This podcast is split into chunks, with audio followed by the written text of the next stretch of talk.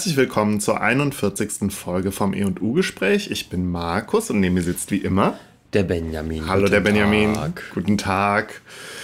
Ja, wir haben wie immer zwei Themen vorbereitet. Äh, nimmt es auf? Ja, es nimmt auf. Es nimmt auf. Das Band läuft. Okay, ja, jetzt sieht man es auch. Ähm, ja, wir haben wie immer zwei Themen vorbereitet. Benjamin wird anfangen und er wird sprechen über die beiden Künstler Elmgren und Draxet, die eine äh, Kunstausstellung in Krefeld hatten, äh, die wir beide besucht haben im Sommer. Ähm, und ich werde dann im zweiten Teil über den Tim Burton-Film Big Eyes sprechen und was es, was es äh, damit auf sich hat. Ja, Benjamin, los Ja. geht's. Dann schieß mal los. Ja, äh, Michael Elmgren und Ingar Draxet sind ein, ein Künstlerduo, ein, äh, wie das immer so schön heißt, ein skandinavisches, denn Ja. äh, der Elmgren äh, kommt aus Kopenhagen, ist 1961 geboren und der Draxet in Trondheim in äh, Norwegen, Ein 1969. Däne und ein Norweger. Genau. Ähm, der Elefant, der im Raum steht, den müssen wir direkt ansprechen. Ja. Die sind beide homosexuell, aber ich bin mir nicht ganz sicher, ob die auch mal oder ob die privat ein Paar sind oder mal waren. Vielleicht war, ja, vielleicht waren sie auch mal ein paar. Ich dachte immer, die wären eins oder waren. Ich, aber Oder es ist eine On-Off-Beziehung, man weiß es nicht. ja, vielleicht ist es auch einfach gar keine Beziehung. Das kann ich mir nicht vorstellen, wenn die schon beide homosexuell sind. vielleicht, vielleicht stehen die beide auf Bären und deswegen. Aber die sind doch. Ach, ach komm, wir, wir lassen das jetzt. Gut. Ja, also, Genau, äh, Künstlerduo, die Kunst, die die machen, ist äh, zum, ja, also im weitesten Sinne äh, skulptural, also äh, plastisch. ähm, und gerade ähm, in, den, in den letzten Jahren richtig bekannt geworden, wirklich mit eher richtig installativen Sachen, also wo sie wirklich ganze, ganze Räume oder Raumsituationen ähm, bespielen.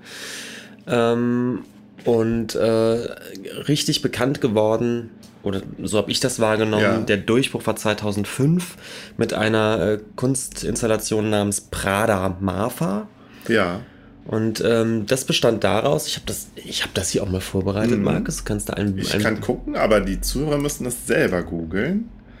genau. Ich glaube mal unter Prada Marfa, M-A-R-F-A, findet man das Foto dann bestimmt auch. Also wir sehen äh, ein äh, kleines Ladenlokal äh, ein, mit der Aufschrift Prada, äh, was mitten in so einer wüstenartigen Landschaft an einer Straße steht. Und in dem Laden sieht man mehrere Schuhe und Taschen ausgestellt, ne? Genau. Ja, und dann auch mit so Markisen, wo auch Prada draufsteht. Prada Marfa halt. Und Marfa ist wohl dieser Ort, äh, wo das steht. Ne? Aber jetzt wirst du uns mehr dazu erzählen. Ja, Marfa ist zumindest der, der nächst, die nächstgrößere ähm, Stadt. Ähm, das Ganze ist in Texas. Eben 42 Kilometer nordwestlich von Marfa, also so wirklich so ein bisschen im Nirgendwo an so einer, an so einer, äh, Ja. an so einem langen Highway halt irgendwie. Genau. Und Marfa ist irgendein. Kaff. Also habe ich vorher noch nie gehört. Das ist vermutlich auch keine bekannte Location.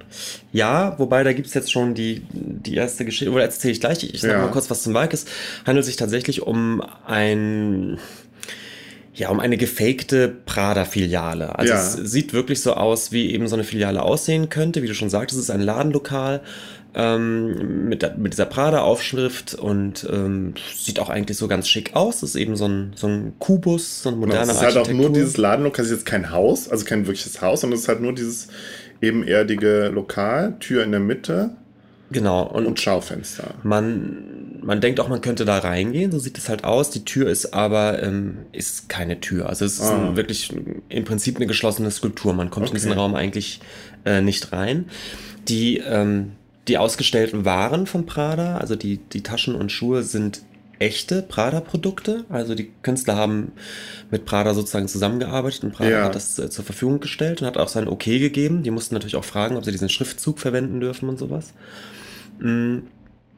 Und äh, was schon jetzt doch an der, an dem, ähm, an dem Standort eine Besonderheit ist, ist, dass in Marfa oder da ganz in der Nähe sich ähm, die ähm, Chinetti Foundation befindet. Und das ist eine Art Skulpturenpark, wenn man so Ja. möchte. Also teilweise aber auch ähm, sind das große Hallen. Ich glaube, einige Sachen sind auch draußen, die angelegt wurden von ähm, Donald Judd. Und äh, Donald Judd ist ein einer der berühmtesten amerikanischen Minimal Artists, Minimal Künstler. Der lebt nicht Hat der mehr. auch Skulpturen gemacht?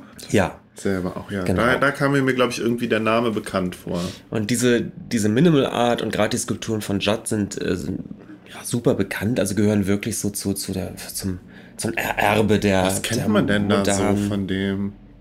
Ähm, äh, hauptsächlich kennt man so eben Kuben von denen. Ja. So kubenartige ähm, Installationen, wo einfach an der Wand äh, in bestimmten Abständen Wand, so, so, okay. so Kisten hängen, sozusagen. Aha. Ähm,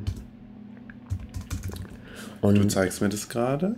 genau, ich zeigte gerade so ein paar Sachen. Ja, das nee, so habe ich tatsächlich überhaupt nicht vor Augen. Okay. Mhm. Sieht aus wie so, so ein bisschen. Doch, dieser, dieser aus diesem Plexiglas, der riesige Kubus, ist der in Düsseldorf? Kann das sein? Ähm, In Düsseldorf gibt es auch eins. Das sieht, glaube ich, aber eher so aus, was die Mhm. Ah, in ja. Düsseldorf haben. Also sa sagt mir überhaupt nichts. Also der Name sagt mir was, aber ich habe äh, keine Bilder von dem irgendwie vor Augen gehabt. Genau. Und diese Minimal Art Mhm. ist, ähm, ja, gehört, was ich schon gerade sagte, also ist so ein, ein, ein ganz, also gehört so zur modernen Kunst Mhm. total dazu. Und ich glaube, für viele ist es auch so ein bisschen die, der Irrsinn der modernen Kunst auf den Punkt gebracht, weil eben tatsächlich viele Kunstwerke, wie der Name Minimal schon sagt, aus nichts weiter bestehen als irgendwie eine Art von Box. Einfach nur irgendein buntes Bild an die Wand hängen kann ich doch auch. Ja, und es ist eben auch wirklich die Idee, äh, unter anderem von Donald Judd zu überlegen, was, was ist denn überhaupt eine Skulptur? Und Ja. äh, er kommt dann eben darauf, eine Skulptur ist letztendlich zuallererst mal nichts, nichts weiter als ein, als ein Objekt, was, was eben in sein, in seinen Maßen und seiner Form irgendwie im Raum steht und, Ja. und was mit dem Raum macht. Und Ja. äh, man kann jetzt drum rumgehen und äh, kann Licht und Schatten äh, ähm, jetzt daran beobachten und so weiter. Und das Ganze muss ja nicht figürlich sein. Und er ähm, schraubt sozusagen das, was eine Skulptur sein kann, so weit runter, bis er dann Mhm. eben wirklich bei, bei solchen im Prinzip Boxen landet Okay, ja. die auf wirklich das Minimalste. Auf das halt. Minimalste. Ja. Und ähm, ich, ja, Leute, die mo moderne Kunst, ähm, die moderne Kunst mögen, verehren diese Boxen, ja. Mhm. Und ähm, ich glaube, Leute, die mit moderner Kunst wenig anfangen können, würden genau bei Donald Judd sagen, das ist jetzt gar nichts mehr. Mhm. Das, das ist ja keine Kunst mehr. Und ähm, dieser, dieser Standort, dieses, dieses, dieser Prada-Filiale ist, glaube ich, ähm, durchaus so ein bisschen mit dieser Nähe zu, zu Marfa, ähm, äh, zu, zu dieser äh, äh, Giannetti Foundation Ja. gewählt, weil eben, glaube ich, gerade die, die Formsprache von so Prada-Shops und teilweise eben sogar der, der Produkte man könnte die lesen als eine Verlängerung dieser Minimal Art, ja, dieses völlig kubische, dieses völlig cleane, dieses völlig minimalmäßige, ähm, auch Ja, was gut, der Shop sieht jetzt so aus. Jetzt zwar nicht kubisch, sondern so ist ein Quader, aber sehr minimal ist das ja schon. Ne? Genau. Und dazu kommt noch, dass Judd eben einige äh, Dinge auch im Außenraum aufgestellt hat, ähm, als so Land-Art-Projekte. Ja. Und da hat er eben so große, ich weiß nicht, aus Beton oder so, auch Ja. so, so größere, relativ einfache, kubische Formen einfach in die Landschaft gesetzt. Und das sind jetzt auch wieder so Quader. Die könnten, also wir gucken uns gerade so ein Bild an, wo, wo man so Betonquader, die von zwei Seiten offen sind, so in der Landschaft stehen. Und es sieht ein bisschen so aus tatsächlich wie dieser Prada-Shop. Ja, also ich finde, wenn man es dann direkt im Vergleich sieht, ähm, wird das schon so ein bisschen offensichtlich, dass dieser, dieser Standort in der Nähe dieses, dieses Donald Judd Heiligtum, sage ich mal, was wirklich so ein, so ein Kunstmekka ist, man muss da mal in Texas gewesen sein. Ja, ich noch nie gehört. Ähm, ich glaube, das ist dann schon offensichtlich, dass es irgendwie auch darauf anspielt. Und tatsächlich haben äh, Engelman und Drexet gesagt, dass dieser Fake Prada Store für sie auch eine Art Land Art Projekt ist.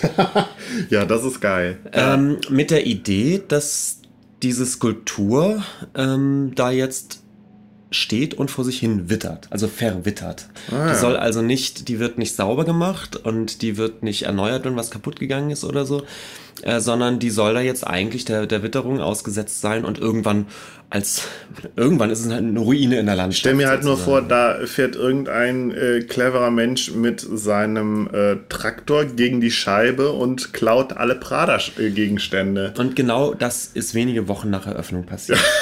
ja, wen wundert's? Ja, genau so. Es gab halt inzwischen, glaube ich, zwei zwei Vandalismusattacken. Mhm. Die erste war wirklich kurz nach der Eröffnung 2005 und äh, da wurde dieser Laden eben komplett ausgeräumt. Man hat einfach die Scheibe eingeschmissen mhm.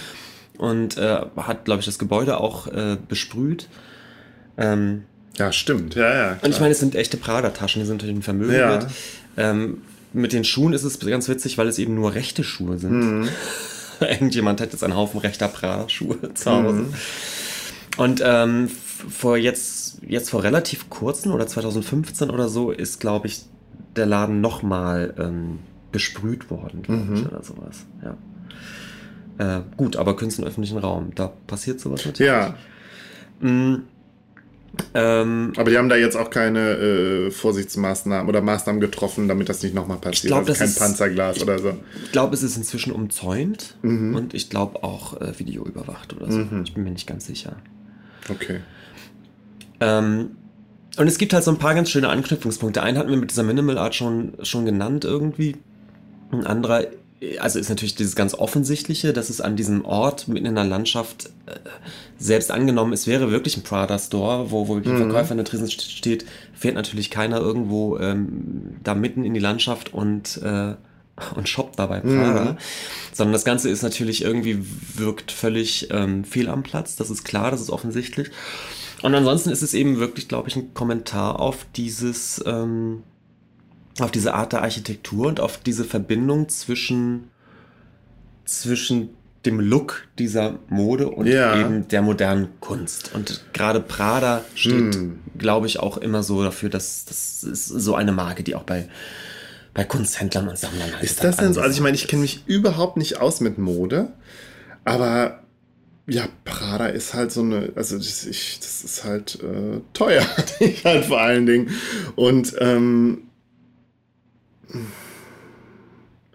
also da ist aber da irgendwie so ein, so ein Kommentar auf äh, irgendwie Kommerz und Kapitalismus oder so? Siehst du da jetzt nicht? Oder?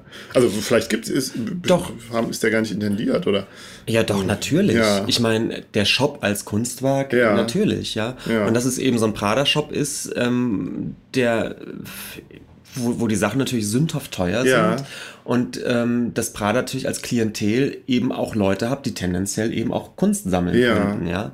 Also Kunst als, als Luxusprodukt und das kurz zu schließen mit, mit der Prada-Filiale als so eine Art mhm. äh, Fetisch irgendwie, der dann aber eben durch diese Formsprache noch mit dieser typischen mhm. modernen Minimal-Kunst rückgekoppelt wird, so das ist schon alles alles ganz interessant. Ja, okay. Und natürlich geht es irgendwie um den, um den Kunstmarkt. Ja. Mm, ich habe auch gelesen, was ich einen interessanten Gedanken fand, dass, fand, dass es ähm, ein Kommentar auf den Kunstdiskurs ist, denn jeder kennt dieses Werk, aber kaum jemand ist jemals da gewesen. Also es ist so ein, so ein bisschen, der Diskurs und das Sprechen über dieses Werk ist, ist sozusagen viel virulenter als ähm, sozusagen die, die Präsenz des Werkes an sich, weil kaum jemand war jemals da. Ja, weil es wirklich auch zu abgelegen liegt, ne? Tatsächlich, ja. wie, so, wie so viele von, den, von so äh, echten Landart-Sachen, ne? Ja. Und was ich auch witzig fand, ist, dass es dann eine, eine Behörde tatsächlich darauf aufmerksam geworden ist, ob das Ganze nicht eigentlich streng genommen eine unerlaubte Werbefläche ist ob man das mhm. nicht wie ein, wie ein Werbebanner sehen müsste. Denn es steht da ja direkt an der Straße und es steht ganz groß Prada drauf mhm. und eigentlich ist es im Prinzip eine Werbefläche, wenn es schon kein Laden ist. Und ein Laden ist es ja offensichtlich nicht. Ähm, und das Ganze wurde dann geprüft und äh, die, die, die Künstler mussten dann zum Konzept nochmal was sagen und mussten versichern, dass zum Beispiel Prada nicht als Auftraggeber dahinter steckt und so, was ja. tatsächlich stimmt. Und ähm, das... Äh, ja, das, der skurrile Outcome war dann, dass man sich dann darauf geeinigt hat, dass es jetzt offiziell geführt wird bei den Behörden als ein Kunstmuseum, in dem nur ein einziges Werk zu sehen ist. Interessant, aber auf dem Kunstmuseum darf also äh, Prada stehen. Das Offensichtlich, klar, auf, auf dem Kunstweg, auf dem, auf dem Kunstwerk darf ja stehen, was will. Wir hatten ja schon über die Brillo-Boxen Ich meine, auf dem Kunstmuseum darf so. Naja, ich glaube, streng genommen ist sozusagen dieses diese paar Quadratmeter, wo das Ding ja. steht, ist jetzt eine Art Kunstmuseum und äh, in diesem oder auf diesem Kunstmuseumsplatz ist nur ein einziges Werk zu sehen, ja. nämlich Prada Marfa von England ah. und Ruckset. Also das ist schon eine Skulptur, mhm. aber man musste anscheinend Ich weiß nicht, warum man nicht einfach gesagt hat, das ist eine Skulptur im öffentlichen Raum. Das ging wohl so nicht, sondern irgendwie musste es jetzt Vielleicht hat deklariert das wirklich, vielleicht wirklich irgendwas auch damit zu tun, dass es an der Landstraße steht oder keine Ahnung. Weiß man nicht. Aber das Schöne an diesem kleinen Fun-Fact ist, fand ich, dass es eben genau eigentlich ähm, den, den Witz des Werkes natürlich auch nochmal widerspiegelt, weil ja, es ist ja irgendwie eben, ja, es könnte auch eine Prada-Werbung sein, ja, tatsächlich. Ja, so. Genau. So. Dann machen wir einen kleinen Sprung ähm, zu, ähm, zur ähm, Biennale nach Venedig im Jahr 2009. Ja. Ähm, Warst du da auch? Nee, Da ne? war ich nicht. 2004, nee, 15 warst du da und jetzt wieder. Genau. Okay. Genau. Nee, 2009 war ich nicht da. Und ähm, England und Druxton haben gleich zwei Pavillons bespielt, die nebeneinander liegen, nämlich einmal den dänischen Pavillon und einmal den Pavillon der, ich glaube, nordischen Länder nennt sich das. Das ist der skandinavische Pavillon sozusagen. Also der anderen drei skandinavischen Länder. Mm. Und ähm, die haben jetzt diese beiden Pavillons praktisch umgebaut zum, zu, zu Wohnhäusern. Also zumindest konnte man reingehen, also natürlich konnte man reingehen. Und da drin sah es eben aus wie das Interieur von wirklich von, von edlen, von edlen Wohnhäusern. Also haben die denn da auch äh, so Wände eingezogen oder so? Dann? Also ich weiß nicht, wie sieht so ein Pavillon von innen aus? Ich vermute mal, das ist ja eher so eine freie Fläche, damit die Künstler machen können, was sie wollen. Ich glaube, der dänische hat an sich schon Räume Ja. irgendwie. Die sind jetzt gar nicht so, so ganz, ganz leer. Wir googeln das jetzt ja, nochmal. dafür sind wir ja bekannt, dass wir während der Aufzeichnung googeln. Genau, also das hier ist zum Beispiel der nordischen Länder, diese ähm, skurrilerweise stehen da ja Bäume drin, also Baumstämme, also Ja. an sich schon immer. Und Eamon und Drugstead haben da jetzt eben ja tatsächlich so Wände eingezogen, so ein bisschen, Mhm. Möbel aufgestellt. Es, er sieht hier aus wie so eine, ähm, was ist das hier, so eine Art Küchen, Küchenzeile sogar. Und es sieht eben nach so einem sehr edlen Interieur aus. Ja. Also wie gesagt, so eine Wohnlandschaft, wie man sich vorstellen könnte, wie man eben, äh, wenn man sich so von so einem Top-In-Designer äh, Ja. äh, für viel Geld so ein Interieur bauen lässt mit so Sitzgruppen, die totschick sind aus Ja. edlen Hölzern und so weiter. Aber diese, da hängen so riesige Lamellen von der Decke, die finde ich hässlich. Diese hier, Ja. das ist die Architektur des Gebäudes. Ja, okay. Das ist die Decke, die ist so. Ähm, und die, die Arbeit, also in, oder Doppelarbeit, es sind ja wie gesagt zwei Pavillons. Zwischen den Pavillons ist dann auch sogar noch ein Swimmingpool. Heißt äh, The Collectors. Und es spielt halt mit der Idee, dass man jetzt wirklich in so ein Haus reinkommt und so ein bisschen natürlich auf Spurensuche geht, was da wohl für jemand wohnt. Und ähm, wie der Name schon sagt, man äh, wird angedeutet, dass es sich um einen Kunstsammler handelt, denn es hängen tatsächlich auch Kunstwerke an den Wänden. Ja. Ähm, Auch von Elmgren und Draxet? Ja, Ja, okay. Genau. Und ähm, in einem der Häuser, skurrilerweise genannt, äh, fleht dann immer ein oder zwei äh, nackte junge Männer. Die, Aha. was dann so ein bisschen so wirkt, als seien das dann vielleicht die, die Gespielen oder die Toyboys des, des, äh, des homosexuellen Collectors, der Ja. wohnt, aber eben gerade nicht da ist. Ja. Und eine Schlusspointe dieser Arbeit ähm, besteht dann daraus, dass in diesem, in diesem äh, Swimmingpool zwischen den beiden Gebäuden äh, eine Leiche in Anführungsstrichen Ja, also eine sind. Also Puppe. eine, eine Puppe im Prinzip, ähm, ähm, aber bekleidet eben, also kein Badeunfall, sondern eher wie so eine Art Selbstmordsituation. Ja, okay. Also es wird, es eine, man, man betritt sozusagen eine, eine Szenerie, die immer unheimlicher wird, je mehr man sie kennenlernt. Und wenn man dann am Ende halt den, den, den Toten, den Toten findet, ja, dann denkt man, man hat, man, man ist irgendwie hier Man hat den Zeuge. Bitte? Ja, man, man ist irgendwie Zeuge einer, einer, ähm, eines Kriminalfalls irgendwie. Mhm. Ja. Und Aber und dann gibt es dann da aber auch dann noch so irgendwie Hinweise drauf? Ob, also wird da tatsächlich irgendwas erzählt? Nein, Nee. Nein. Und die, die Toy Boys, die reden auch nicht vermutlich. Die sind einfach auch nur, die, sitzen da nur. die, die sind nur Interieur. ja. Ähm, es gab wohl natürlich dann Führung durch die, durch die Pavillons und die wurden aber wohl im Stil eines ähm, Immobilien, äh, Immobilien Okay, äh, Kundengesprächs geführt. Also doch so ein bisschen Performance dann auch noch. genau, Ja. ja. Vielleicht reden wir aber über die Arbeit dann ähm, gleich, wenn wir auch zu der Krefelder Ja. Kommen, weil die sich, glaube ich, recht ähnlich sind. Ja. Aber ähm, wir müssen noch eine Sache unbedingt erwähnen, weil die, glaube ich, sehr bekannt ist von denen. Ähm, 2008 ähm, oder seit 2008 ähm, steht ja im Berliner Tiergarten das Denkmal für die im Nationalsozialismus verfolgten Homosexuellen. Ja. Und das ist von Elm Green und Drugset Ja. gemacht. Also die haben 2003 diesen Wettbewerb gewonnen, der ausgeschrieben war. Und ähm, 2008 ist dann deren, äh, deren Mahnmal da äh, gebaut worden. Hast du das mal gesehen in echt? Nein. Ich auch nicht. Eigentlich Nee, blöd, weil ich auch schon nicht. tatsächlich ein paar Mal auch deine Nähe war, aber das irgendwie dann immer nicht dran gedacht habe. Das ist halt so ein Betonklotz, ne? Der steht da im Tiergarten und da sind dann irgendwie so auf halber Höhe so, ist da, ist das ein Bildschirm oder sind das mehrere? Ich glaube, es ist nur einer. Ein Bildschirm drin, in dem man dann, wo, wo man dann halt so zwei küssende, entweder zwei Männer oder zwei Frauen sieht, war das nicht so? Genau, ich glaube am Anfang, der, der erste Film, der gezeigt wurde, ähm, hat in, in so einer Dauerschleife Mhm. ein, ein küssendes Männerpaar gezeigt. Und ähm, wenn ich es richtig verstanden habe, haben aber Elmgreen und Drexler von Anfang an gesagt, dass eigentlich ungefähr alle, alle zwei Jahre ein, ein neuer Film Mhm. äh, zu sehen sein sollte, der dann aber eben nicht unbedingt von denen in Auftrag gegeben wird, sondern der dann über, über eine Jury, auch über eine Ja. Art Wettbewerb dann äh, Also dann auch nicht unbedingt, kein, nicht unbedingt eine Kussszene dann.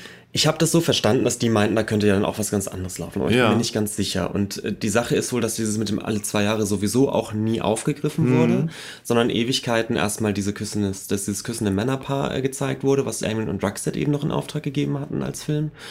Bis dann eben auch Kritik kam, dass, ähm, dass damit eben ähm, sozusagen nur männliche Homosexuelle Ja, ja. in diesen, in diesen Mahnmal thematisiert Ja, da gab es ja eine große Diskussion jetzt auch, ich glaube auch vor kurzem wieder als, ich, ich weiß es jetzt leider auch nicht, da war, glaube ich, auch bei einer KZ-Gedenkstelle, wo jetzt ein, ähm, ein, ein Denkmal für die, für die äh, ermordeten Lesben äh, errichtet wurde. Aber ja, die Diskussion geht wohl, glaube ich, schon länger und Es gibt Ja. inzwischen auch einen zweiten Film mit, mit verschiedenen Paaren Mhm. und eben auch Frauenpaaren, die sich küssen und verschiedene Altersstufen und so weiter. Und ähm, es ist immer mal dieser und mal dieser Filmszene. Ich habe es noch mal kurz gelesen. Ich glaube, ähm, ähm, ah nee, das steht hier jetzt nicht. Ja, ist auch egal. Jedenfalls ist eine lange Zeit dann dieser neue Film zu sehen gewesen. Äh, dann ist wieder eine Zeit lang der Originalfilm für zwei Jahre ge- gesehen, ähm, zu sehen gewesen. Und jetzt momentan ist es, glaube ich, wieder der neue Film mit den verschiedenen Paaren. Ja. ja. Wollen wir dann vielleicht direkt über Krefeld sprechen? Weil das haben Reden wir jetzt über ja- Krefeld, da waren wir vor zwei Monaten oder so ungefähr. Mhm. Ja, die läuft auch nicht mehr, ne? Also Nein, kann, jetzt kann man nicht nicht mehr hin, ja. Und äh, zwar fand die Ausstellung statt im Museum Haus Lange in Krefeld. Und ähm, das ist eine von zwei Künst äh, ja, von zwei Villen, also ehemaligen äh, privaten äh, Wohnhäusern, Ja. die von Sind außerhalb von, von der Krefelder Innenstadt. in einer sehr schicken Wohngegend. Ja. Ähm, und die sind gebaut worden von Ludwig Mies van der Rohe. Also super, Einem der wichtigsten Architekt. modernen Architekten, oder? genau. Und, Und die wann Häuser, war das ungefähr? Wann sind die entstanden? 20er? Ja, also Anfang Mhm. des 20. Jahrhunderts. Ja, Ja. genau.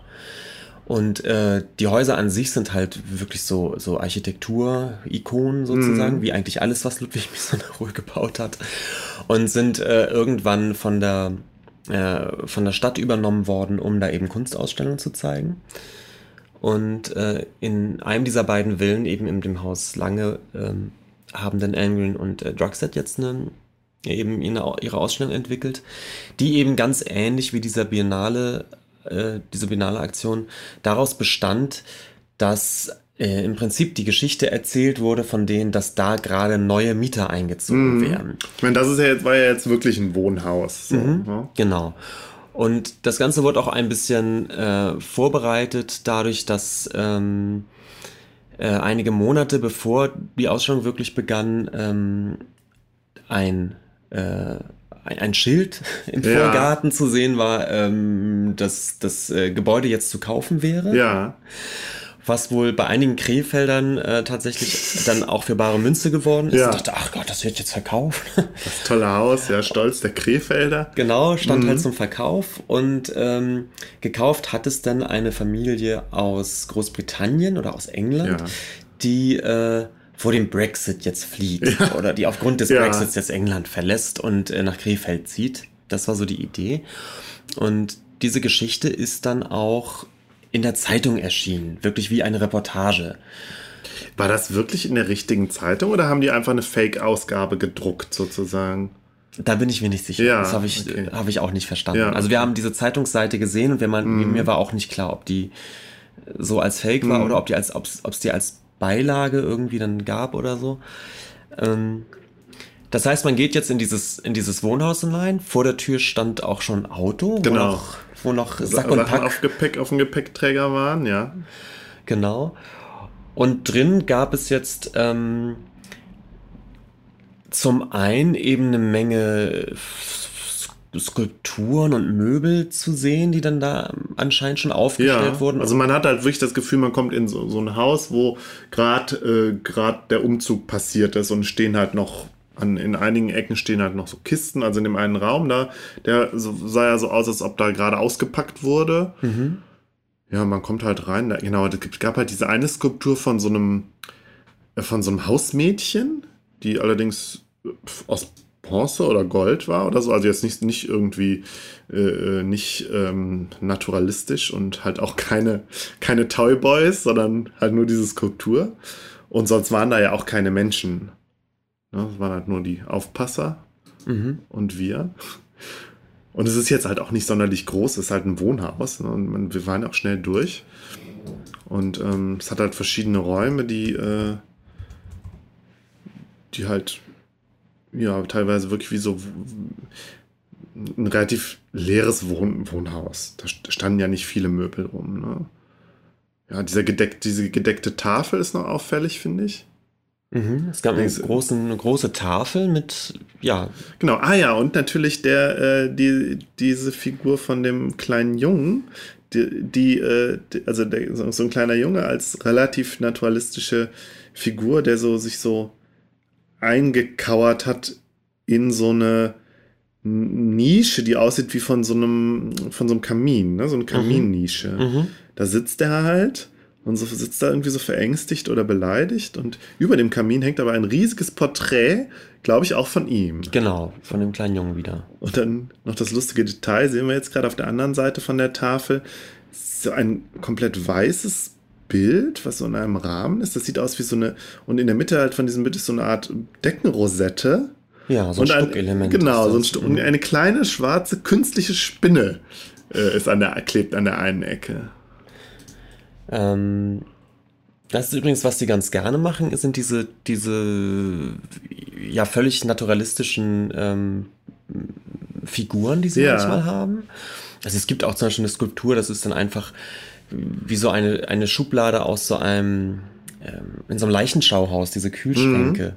Und da ist dann eben eine, eine Schublade so ein bisschen geöffnet und man sieht dann eben die Füße rausgucken von einer, einer Leiche, die da mutmaßlich liegt. Und äh, das sieht dann auch völlig naturalistisch aus. Also damit spielen die ganz gerne, Ja. genauso wie dieser, dieser tote, äh, tote, tote Kollektor, von dem wir gesprochen Ja, haben. der da übrigens dann auch war. Der schwamm Genau. auch im Pool. Und das ist vielleicht das Interessante, dass, ich, dass diese einzelnen Objekte, die wir gesehen haben, jedes für sich ein Kunstwerk ist von Elmgreen und Drugset. Und zwar Ja. auch gar nicht mal jetzt direkt nur für diese Ausstellung entstanden, sondern da waren eben auch Werke von, keine Ahnung was, 2009 oder 8 oder 10 Ja. oder sonst wie quer gemischt. Und ähm, nur einige, ganz wenige sind, glaube ich, direkt für die Ausstellung entstanden. Ich glaube, die wirklich die allerwenigsten. Sodass man irgendwie sagen muss, es ist, ähm, es ist einerseits natürlich eine Installation, irgendwie eine Gesamtinstallation, die ja eben auch diese, diese Erzählung äh, als Basis hat. Ja. Und auf der anderen Seite ist es aber eigentlich eine, eine Ausstellung Ja. von Werken von Alan Drugset, die sie aber eben so zusammengebunden haben, dass sie auch wieder was Neues, Ganzes ergeben. Und da hängen ja jetzt auch keine Schilder an den Wänden. Genau, wir hatten einen, es gab einen Laufplan, Ja. wo die, wo die einzelnen Objekte beschrieben waren und äh, das war dann eben für mich auch schon die Überraschung, dass die, die Jahreszahlen ähm, der, der Objekte dann eben in den letzten zehn Jahren so Ja. lagen, sondern dass es wirklich ganz verschiedene, verschiedene Dinge waren. Ja, und dann sind wir in den ersten Stock gegangen und da wurde es dann unheimlich. Also Ja. noch unheimlicher als jetzt schon, als, als die Leiche im, im Swimmingpool, die wir uns ganz am Ende erst angeguckt haben. Äh, da, also da waren, also oben im ersten Stock sind ganz viele Räume, aber da waren, ich glaube, nur zwei oder drei waren, glaube ich, geöffnet und Teil der Ausstellung. Einmal dieses ähm, Kinderbett, also so ein Gitterbett mit, äh, oder waren das, das waren zwei Räume und die waren spiegelbildlich angeordnet und in beiden war halt dieses Gitterbett mit einem riesigen, mit einer riesigen Geierskulptur, die praktisch ja au- auf dem Gitter sitzt und äh, ja, also es, es liegt niemand im Bett, also kein Kind und auch keine Kinderskulptur, aber da sitzt halt dieser unheimliche Geier. Total spooky, Und der ist halt, ja. der ist halt so komplett weiß. Das ist, also das ist auch wiederum jetzt alles in alles weiß. Der Raum ist komplett schwarz. Auch die Fenster sind verdunkelt. Mhm. Und es hing noch irgendwas an der Wand. Da war noch irgendein Spruch oder so. Das, den habe ich mir aber jetzt auch nicht Ja, gemerkt. das weiß ich auch gerade nicht mehr. Naja, auf jeden Fall, ja, dieses, gerade diese Spiegelbildlichkeit ist, ist unheimlich. Und das war eigentlich auch ein Mhm. total surreales Element. Also vielleicht Ja. auch das, was am meisten noch Kunstwerk war, weil wie gesagt, ich hatte das Gefühl, viele der Skulpturen, die unten standen, wirkten so als Teil des, des Interieurs. Ja, Ja. so hätte man sich vorstellen können, okay, derjenige, der hier eingezogen hat, hat eben so ein paar äh, Kunstwerke mitgenommen, die jetzt hier stehen. Und oben diese Situation mit diesem Kinderbett, die war jetzt, äh, das war anders, ne? Das war wirklich eine völlig surreale, ähm, Na gut, es gab Szenerie. noch diese Hunde, also oder diesen einen Hund unten, der auch so aus so einem weißen Material war wie der Geier und der so an so einer äh, ähm, an so einem ähm, Spiegel steht und Spiegel so und sein Spiegelbild so ankläfft. ja. Ja. Ja, und dann äh, gibt es im ersten Stock ja die, die Dunkelkammer, ja, so, so eine Fotodunkelkammer. Ähm, wo, ja, was waren das? Da waren auch irgendwie alles Bilder von nackten Männern gerade entwickelt worden und hingen da so rum. Ja, und zwar so von, rum. von sehr jungen Männern. Ja. Um, Ne, Und, Und- schon bekommt das Ganze tatsächlich wieder den, wieder so etwas Äh, ja, so, es hatte- also Kriminelles. ich, ja, und ich glaube, es waren wirklich, es waren also wirklich äh, fast eher Jugendliche zum Ja. Teil. Und man hatte so ein bisschen das Gefühl, das ist, dass der, der Hausherr sozusagen da seinem, seinem erot erotischen Hobby nachgeht und dass der eben so Jünglinge irgendwie, nackte Jünglinge fotografiert oder diese, diese Fotos zumindest abzieht. Und äh, Ja, und schon hat man so ein, so ein, ich merke gerade auch wieder die Parallelen zu unserer letzten Folge, wo wir ja auch über den Vater mit den pädophilen Neigungen gesprochen haben. Und hier hat man dann, also man, man geht dann, man, man betritt dann diese Dunkelkammer und guckt dann so und auf einmal hat man das Gefühl, es erschließt sich so einem halt auch so eine Geschichte dieses Hauses und der Wohnung und auf jeden Fall, man denkt auf einmal, ach, auf einmal verstehe ich, warum dieser Junge da unten so kauert. ja, Also man denkt, man denkt, wie um Gottes Willen, was hier ist eine, eine, hat sich eine, eine, äh, ja tatsächlich ein, ein, ein Kriminalfall abgespielt, weiß ich nicht, der Vater hat seinen Jungen vielleicht auch missbraucht oder so.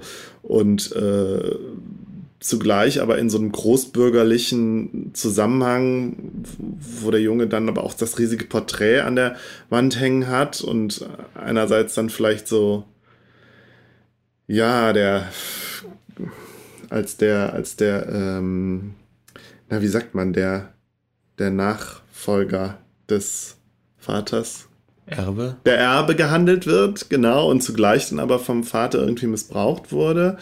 Und der Vater hat sich dann am Ende umgebracht, warum auch immer, vielleicht weil alles rausgekommen ist oder so. Und der, der arme Sohn sitzt dann da verschüchtert und traumatisiert unten und Ja, das Also es ist- also- fängt, fängt sofort an zu spinnen, ja. Man fängt also, sofort an zu spielen, klar, und dann ist es ja, ja, stimmt. Und diese Brexit-Geschichte stimmt. Ja, gut, dass es jetzt der Brexit ist, spielt, glaube ich, vielleicht gar nicht mal so die Rolle jetzt, sondern eher, dass es halt irgendwelche Geflüchteten sind. Vielleicht sind sie, sind sie aus einem anderen Grund geflüchtet. Und ist es jetzt wirklich nur der Vater und der Sohn oder gab- gibt es auch noch andere Personen? Und dann halt dieser Geier über dem Kinderbett. Ne?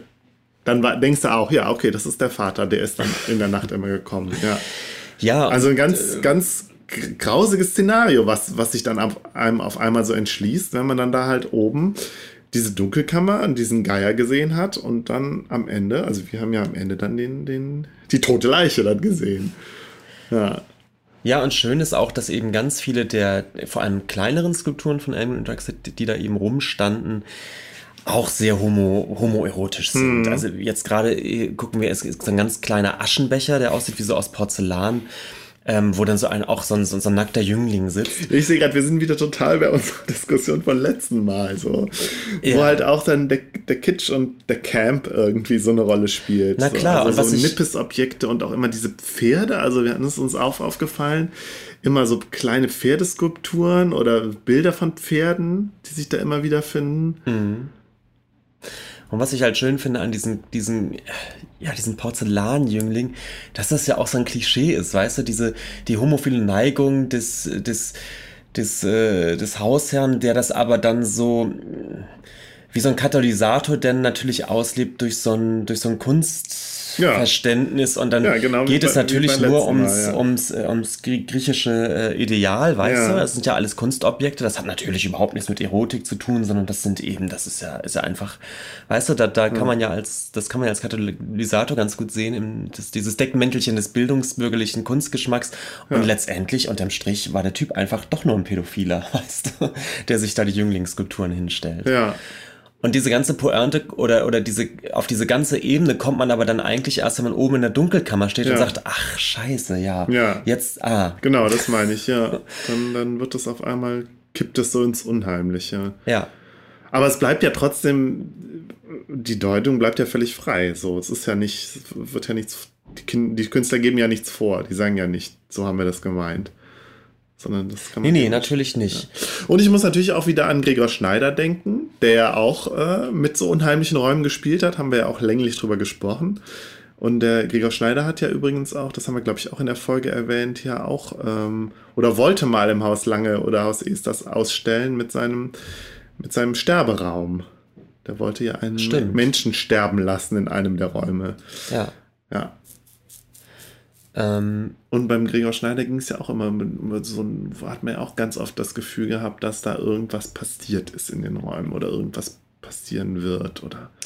Ja, wobei man sagen muss, dass, dass Amy und Draxler zumindest jetzt bei der Arbeit hm. noch, noch erzählerischer sind. Also ich habe das Gefühl, Gregor Schneider ist immer einen Schritt vorher sozusagen stehen geblieben. Das heißt, er hat er ja. schafft diese Räume, die auch eine ganz starke Atmosphäre haben und ähm, wo man auch ins Grübeln kommt, wer hier wohl gelebt hat sozusagen. Ja. Aber er spart sich dann doch eben diesen letzten Schritt zu gehen, dann noch mehr erzählerische Einzelheiten ja, ja, irgendwie mit aufzunehmen. Ja. Und England und Drugstead gehen eben diesen einen Schritt weiter und geben sozusagen doch noch mehr Hinweise darauf, was das da oder ja, wer da gewohnt hat und was da gespielt hat, bis hin dazu, dass man dann vielleicht den mutmaßlichen Bewohner dann auch letztendlich entdeckt, nämlich als, mhm. als Leiche im, im, im Pool.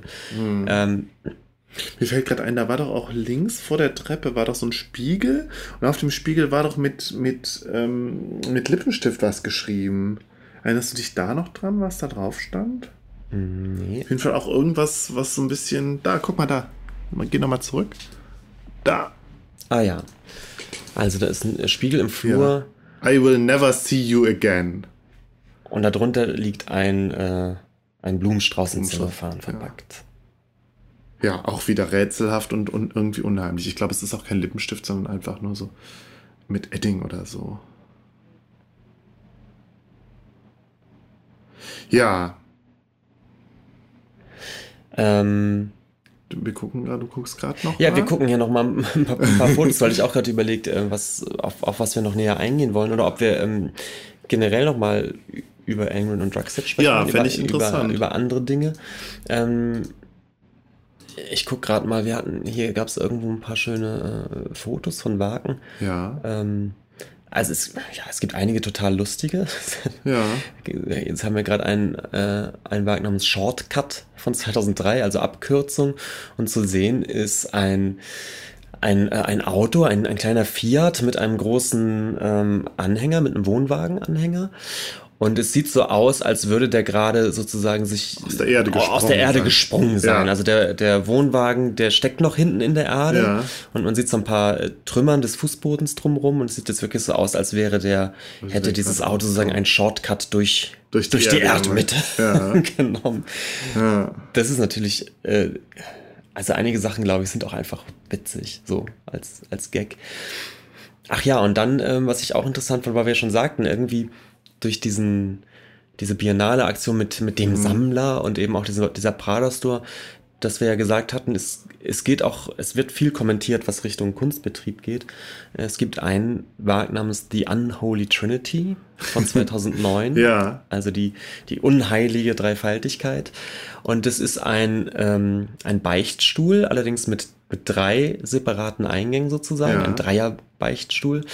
Äh, und äh, über dem äh, ganz linken steht Artist, äh, über dem mittleren Gallerist und über den rechten Collector. Ja. Und das Ganze, dieser Beichtstuhl steht dann noch äh, neben einem, einem großen Kreuz, was an der Wand hängt. Und äh, dieses Kreuz ist dann aber, das ist aus Metall mhm. und hat so Elemente, ähm, so Schließelemente eines Tresors. Mhm. Ähm, schwer zu erklären, aber es ist eben irgendwie ja. ein Kreuz und ein Tresor in einem, also wo es ganz klar irgendwie um... um es, ist irgendwie, es ist irgendwie lustig, aber es ist irgendwie auch plump, so ein Kommentar zu dem, was, wie die, wie äh, der Kunstmarkt funktioniert. Ja, der, äh, naja, obwohl, weiß nicht, also der Künstler und der Galerist können einander beichten und der Galerist und der Sammler können einander beichten.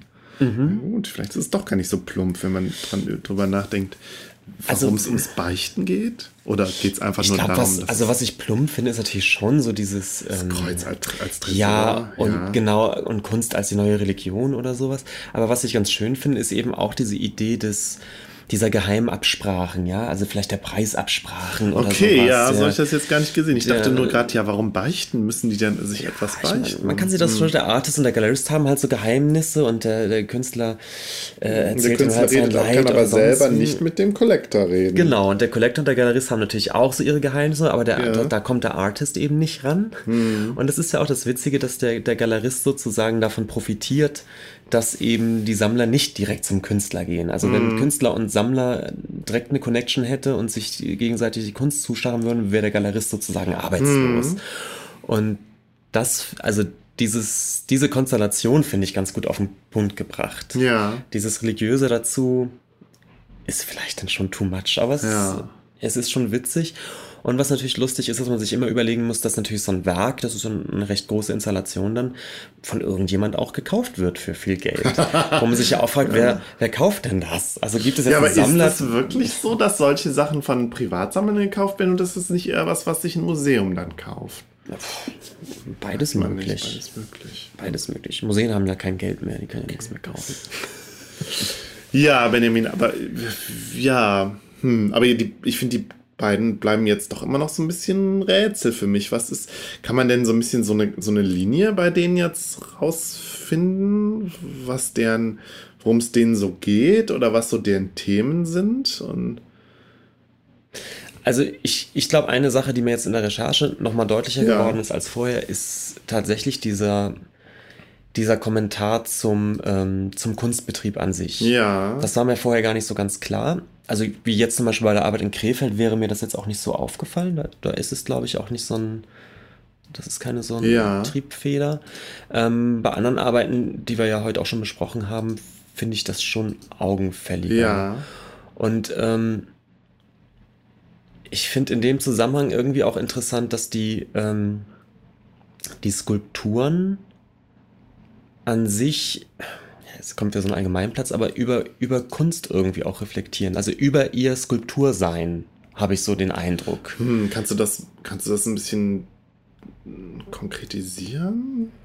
Weil ich glaube, bei, also bei mir äh, ist das jetzt gerade noch nicht so klar. Nee, ich, wir, gucken uns mal ja, paar Bilder an. Ja, du klickst noch ein bisschen. Ähm, ich muss sagen, ich sehe halt immer nur die die schwulen Anspielungen an, an genau, es ist mega bei der Hälfte der, der Kunstwerk. Also hier sehen wir zwei Urinale, die an der Wand hängen und deren Rohre, die nach unten gehen, aber so miteinander verknotet sind. Ein ähnliches Kunstwerk gab es dann auch im Haus Lange, da haben wir jetzt nicht drüber gesprochen, da sind es aber zwei Waschbecken, ne? Ja. Das wir uns erinnern, die so verknotet sind. Und die Arbeit mit den Urinalen heißt Gay Marriage. Ja, das ist so lustig, ist einfach lustig. Also es ist halt lustig und es ist halt irgendwie spielt mit Klischees so. Ja, klar, die, die, die Pissoirs als schwuler Sexort. Das ist auch lustig. Das Genau. ist so, ein, so eine griechische Skulptur, irgendwie auch so ein Jüngling, der sich da so flätzt. Und der hat, äh, kriegt eine Infusion. Und das Ganze heißt New Blood. Genau, und diese Skulptur, Ups. ich weiß gar nicht, ob sie griechisch ist oder Ja. ob das nicht sogar einfach Michelangelo ist, muss ich Ja. ehrlich sagen.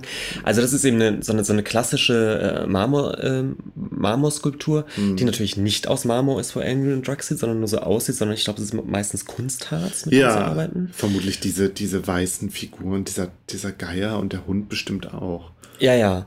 Und aber es hat eben leicht diesen Marmor-Look dann Ja. immer, ne? Und das, das meine ich halt, dass es immer, immer damit spielt, mit diesem, mit dieser klassischen Kunst, mit dem, was Kunst eigentlich mal, mal war, nämlich eben diese Marmorkunst, Ja. die natürlich für die Ewigkeit war, und dann immer rückgekoppelt mit aber so ganz modernen Themen oder mit so einem Setting, was dieses, was das irgendwie bricht. Oder eben nicht bricht, ich weiß es nicht. Also, ich, was ich immer so denke, ist, ähm, das ist Kunst für jemanden, der eigentlich sich am liebsten, wenn er ehrlich wäre, Michelangelo hinstellen würde, was nicht geht, weil die Dinger nicht auf dem Markt sind.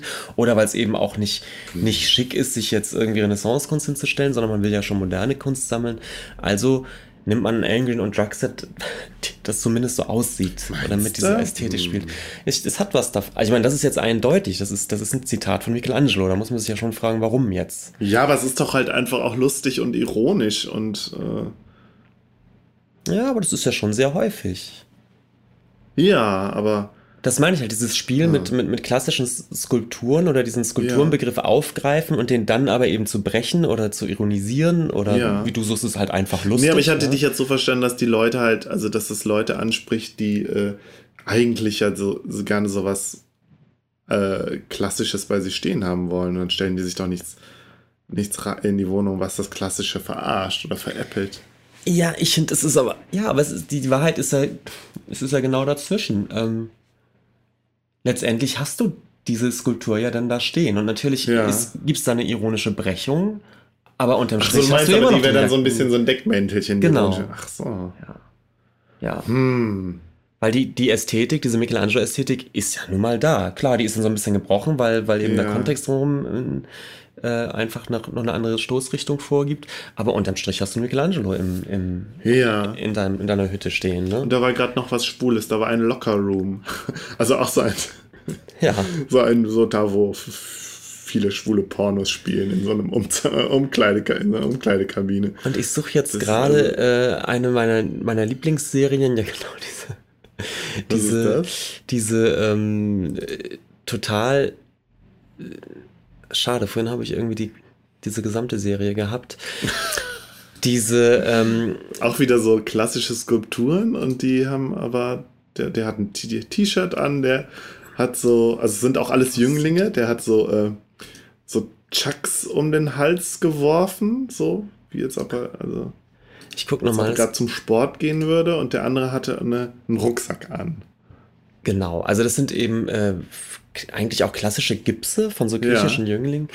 Und äh, die haben, äh, Emil und Druxit haben denen jetzt aber sozusagen immer irgendwelche Accessoires äh, angehängt oder angezogen, die plötzlich jetzt diese ähm, Skulpturen total fetisch, äh, fetischisieren sozusagen. Also aus diesen Jünglingsskulpturen werden plötzlich Skulpturen von so, ja praktisch wie, wie, wie von so Jugendlichen oder so, ja. Also weil die plötzlich ein T-Shirt anhaben, es gibt Auf dem T-Shirt ist dann die gleiche Skulptur nochmal zu sehen ohne T-Shirt. Das ist Genau. lustig. Ja. Ich suche jetzt gerade dieses andere, finde ich natürlich jetzt doch wieder nicht.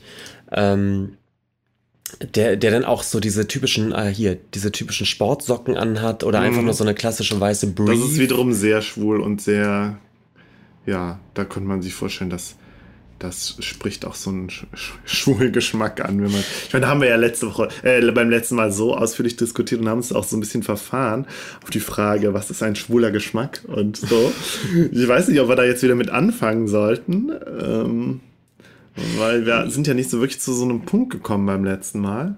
Was Aber- ich halt hier, hier bemerkenswert finde, ist genau das, was ich vorhin schon meinte bei der, bei der Krefelder Installation, dass es eben doch so eine, in dem Moment, wo du eben so einer, einer griechischen Jünglingskultur einfach so Sportsocken anziehst, wird es noch offensichtlicher, wie man solche Skulpturen eben auch betrachten kann, wenn man will, nämlich eigentlich als, als total sexy, sexy Objekte. Ja, und wie so, sie vermutlich auch immer schon unterschwellig betrachtet wurden. Ja. Genau. Ja. Ja. Und das ist, finde ich, schon ziemlich witzig. Und darüber hinaus muss man sagen, fällt einem dennoch aus, wie, äh, ja, wie hübsch die sind. Das sind aber natürlich bildhübsche, also eben wirklich klassische Schönheiten, ah. die wirklich aus der, äh, als solche in der Kunstgeschichte eigentlich auch betrachtet wurden. Aber durch diese, es gibt eben sofort diesen Fetischdreh, wenn du den Socken anziehst ja. oder eine Brief überstülpst. Und ja, ich weiß nicht, ich habe das Gefühl, da sind wir eben wieder bei, bei so einem Kommentar eben auf, auf die Motivation, Kunst zu sammeln. Oder was, wie, wie Kunst eben auch funktioniert. Ah, das ist interessant, ja. Das, das ist, das, da, dadurch finde ich, krieg, würden wir jetzt noch so einen Dreh kriegen, auch um die zu verstehen, ja. Ja, es hat. Deswegen meine ich, ich, also so ganz steige ich, ja, das ist schon alles komplex. Mhm. Diese, also dieser Rückgriff auf die klassische Kunst. Ja um sie dann aber zu entlarven, letztendlich eben auch eventuell als Objekte, die man sich einfach anguckt, weil die einfach geil sind, ja, ja. so irgendwie. Im, Im doppelten Wortsinne? Mhm. Ja, was, ja. ich weiß auch nicht. Und natürlich dann deren Stellen, oder deren Stellung als Künstler in diesem Betrieb, als hm. schwule Künstler, die sozusagen den, den schwulen Sammlern, die sie vielleicht ja. haben, genau das geben, was sie auch haben wollen. Genau, nämlich, ja, äh, ja. Das, das wäre auf jeden Fall eine, eine lustige These, ja. Die, ja, und ich, ich weiß nicht, ich habe ja schon in, wir haben ja hier in Köln auch so, ein, so, ein, ähm, so eine Galerie und die haben ja auch öfters mal so Künstler, die irgendwie auch ähnliche Sachen machen auch, wo, wo dann auch so, ich, mir fällt leider der Künstler nicht ein, aber das war, das erinnert, diese, diese, ähm, diese klassischen Statuen. Äh, ich weiß, weißt du, wie der Künstler heißt? Der auch so Bild, also so Fotos hat, so und so Collagen. Ich weiß, ich drücke mich gerade total vage aus. Müssen wir, machen wir dann in der nächsten, in der nächsten äh, Folge als, ja. äh, als, ähm, als Nachklapp. Muss ich nochmal recherchieren, aber das erinnert mich gerade total an diesen einen Künstler ja, okay. Ähm, ja, es gibt nämlich eine, eine Replik oder eine, eine, ja, eine Antwort auf die kleine Meerjungfrau, die in, in Kopenhagen, Kopenhagen äh, sitzt, nämlich aus äh, hochpolierter, äh, hochpolierten Stahl ein, ein junger Mann, der eben mhm. genauso in dieser, in dieser, in dieser Pose sitzt. Und der natürlich noch in diesem völlig glänzenden Stahl ist halt ein totales Fetischobjekt. Ja, so chromhaft fast schon, glänzt total und Ach stimmt, in, in, äh, in London auf einer dieser, ja. dieser Säulen, die doch immer bespielt werden. Ähm, auf dem, Ach, das ist da am Trafalgar Square. Genau, der ne? Trafalgar Square. Ah, okay. Ich dachte, die wären alle besetzt von den Löwen. Wusste ich gar nicht. Nee, es gibt eine Säule, die ja, ja. leer ist, die, die, die vierte Säule sozusagen. Aha. Und ähm, die wird, doch äh, Gallery, ne? Die wird in bestimmten Abständen von, von einem Künstler neu bespielt und ah, diese Künstler werden eingeladen, extra was zu machen. Ja. Und Eamon und Drugstead haben 2012 da äh, so ein großes Schaukelpferd, aber auch wieder mit so einem mit so einem halbnackten Kind obendrauf. Nee, das ist nicht halbnackt, oder? Das ist oberkörperfrei. Ja, okay, aber wieder halt so dieses, dieses Image des, des reichen Erben, der... Ja doch, es ist oberkörperfrei okay. und dann aber nur so eine kurze Lederhose mit... Ja. mit ja, das ist halt das Kind, was dann später nach Deutschland ausgewandert ist mit ja, seinem, ja, ja. seinem missbrauchenden Vater. Ja. Oh. Ah.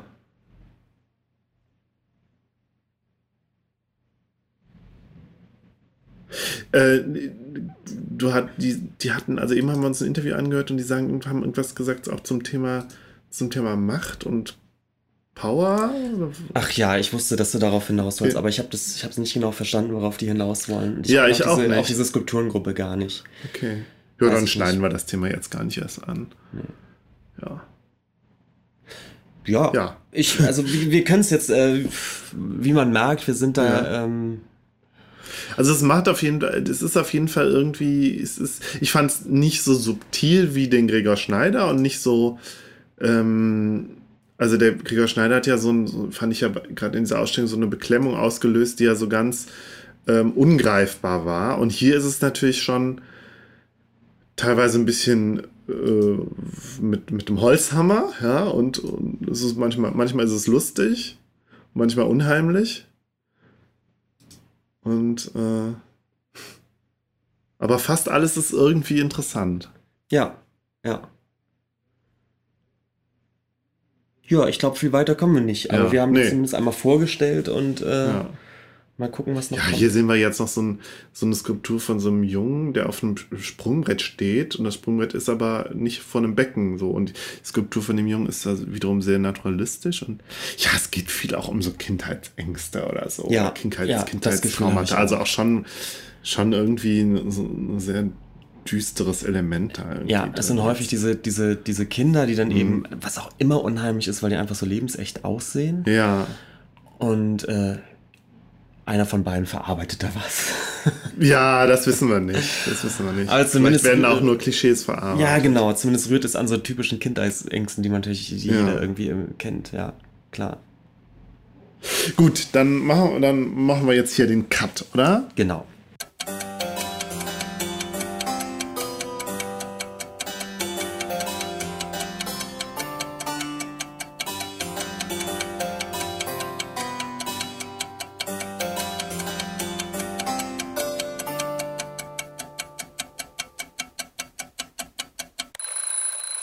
Ja, ich rede ja jetzt über den Film Big Eyes. Es handelt sich hierbei um ein Biopic, also eine Bio Filmbiografie äh, von Tim Burton, US-amerikanisch. US-amerikanische, die über die US-amerikanische Künstlerin Margaret Keane. Die lebt auch noch. Ich weiß gar nicht, ob ich das am Anfang schon gesagt habe. Nee, die, die lebt auf jeden Fall noch. Die ist jetzt, muss jetzt 90 sein, ist also schon sehr alt, aber sie malt immer noch.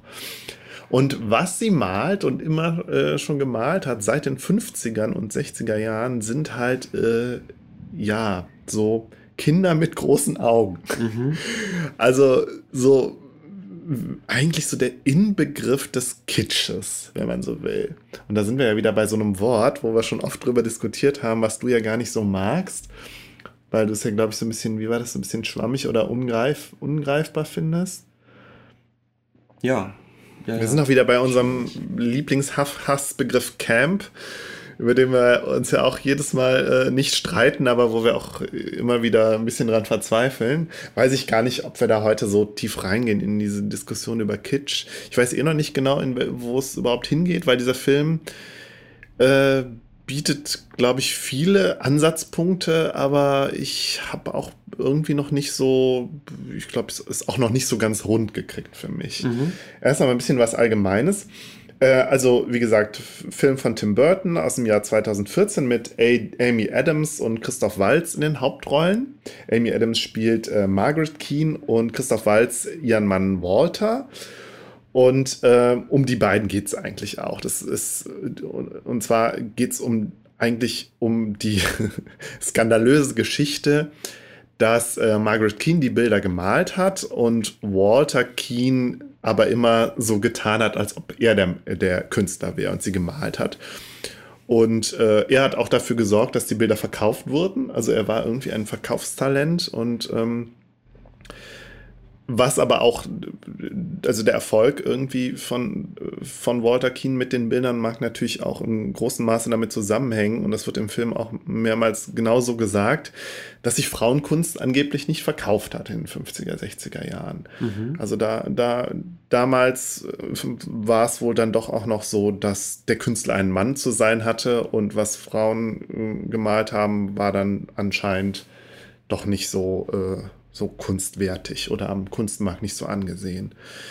Ja, und äh, aus, diesem, aus dieser komplexen ähm, Situation äh, speist sich dieser Film. Und ähm, ich glaube, ich würde jetzt erstmal so ein bisschen die, die, die Geschichte nacherzählen, die der Film erzählt. Natürlich äh, gibt es ein, also klar, es ist halt ein, ein Film, ein, eine Fiktionalisierung sozusagen. Und ich habe jetzt nicht noch extra, ich habe jetzt keine Biografie gelesen oder so. Ich weiß jetzt also nicht, wie es wirklich war. Ich weiß nur, dass Margaret Keane mit dem Film wohl sehr d'accord geht und sagt, ja, das habt ihr alles ganz gut gemacht und so. Und das war wohl auch so. Und ja, aber ich, ich glaube, diese Frage nach dem, nach dem Realismus des Films will ich mir jetzt gar nicht stellen. Vielleicht können wir eher tatsächlich über die Themen, die der Film, ähm, die der Film aufruft, über darüber sprechen. Und da habe ich so drei identifiziert. Und ähm, ja, dann einfach gucken, wie er, wie der Film halt über das Thema Kunst redet. So. Ähm, ich gucke sonst, gibt es sonst noch was, was ich am Anfang sagen soll? Ach so, ja, ja, genau, dass mir nämlich sowohl, der, der Film ist ja jetzt auch schon drei Jahre alt und ich habe den überhaupt nicht mitbekommen. Erst bis erst vor kurzem und dann habe ich gedacht, ach, der ist ja eigentlich perfekt für, für, unseren Podcast, weil er ja auch genau das, was, was bei uns im Titel steht, ja E und U wieder so so thematisiert. Mhm. Ja? Also sei es irgendwie im Hinblick auf Kunst und Kommerz und Kunst und Kitsch und ja, also eigentlich genau das, worum sich unser Podcast dann doch immer mal wieder kreist. Ähm, also ich kannte weder den Film noch kannte ich die Margaret Keane selbst, obwohl in allen, äh, in allen Texten, die ich also Artikeln über den Film, die ich gelesen habe, es dann immer hieß, ja, die sei ja so bekannt. Vermutlich ist sie nur in den USA so bekannt, in Deutschland irgendwie nicht. Kanntest du die vorher? Nee, aber ich weiß nicht, ja. wie es hier ging, aber ich finde, wenn man die Bilder sieht, hat man so das Gefühl, sowas in die Richtung zumindest hat man dann tatsächlich ja, schon häufig gesehen. Ja. ich weiß nicht, ob es jetzt genau diese großen diese Bilder Augen, sind. Ne? Man, ja. Also ich dachte auch zuerst, ja, so, so Anime- und Manga-Augen. Nee, die sehen aber dann doch anders aus. Die sind sehr groß und dunkel. Äh, ich musste dann auch noch mal an diese ähm, japanische Künstlerin denken, deren Name mir aber immer noch nicht eingefallen ist eine zeitgenössische Künstlerin, die auch irgendwas mit großen Augen malt. Erinnerst du die? Weißt du, wer ja, ich ist? weiß, ich weiß den Namen nicht. Hm. Ja, aber ich weiß, wen du meinst.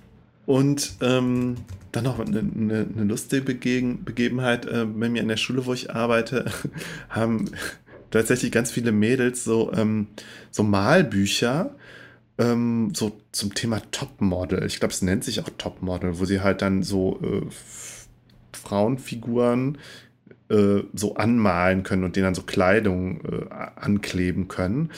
Und diese Frauenfiguren haben halt auch alle riesige Augen und sehen sehr Margaret Keane-mäßig aus. Aha. Ja, ähm, fangen, fangen wir mit dem Film an und mir ist direkt aufgefallen, ach ja, in den ersten zwei Minuten äh, thematisiert der Film seine drei Themen, die ich da so versucht habe rauszukristallisieren. Äh, und zwar, ähm, der, der ganze Film beginnt mit einer Kamerafahrt aus einem dieser Augen heraus. Und ähm, man sieht dann, dass sich aber das Gemälde, was, was gefilmt wird, in einer, in einer Druckmaschine befindet. Also ein Bild nach dem anderen gedruckt wird. Mhm. Also wir haben direkt ja das, das äh, der berühmte Aufsatz von Walter Benjamin, äh, das Kunstwerk im Zeitalter seiner technischen Reproduzierbarkeit wird hier direkt in der ersten Szene gezeigt. Mhm. Ähm, obwohl ich da sagen muss, so sehr, darum geht es dann ja doch gar nicht um genau dieses Thema. Es wird irgendwie in der, in der allerersten Szene, also im Vorspann praktisch noch so gezeigt, dass es darum geht, aber irgendwie so richtig intensiv wird das dann später nicht mehr thematisiert, was ich ein bisschen schade fand. Also das heißt aber, dass sie dass ein Teil dieser Bilder später als, als Poster. Genau, stimmt, das hätte ich, das hätte ich noch sagen sollen. Das, das fällt im Film, wird das erwähnt und daher kommt auch der Reichtum der beiden Keens, dass die halt so Merchandising praktisch von ihrer Kunst hatten. Also ja. Poster, Postkarten, keine Ahnung, Kalender oder so. Also alles, was heute, was man heute so kennt als, als gibt es einen Begriff für? Kunstmerchandising, Kunst, Kunstdrucke und. Ja, wüsste ich jetzt nicht. Naja, auf jeden Fall, äh, dadurch haben die vor allen Dingen ihr Geld gemacht.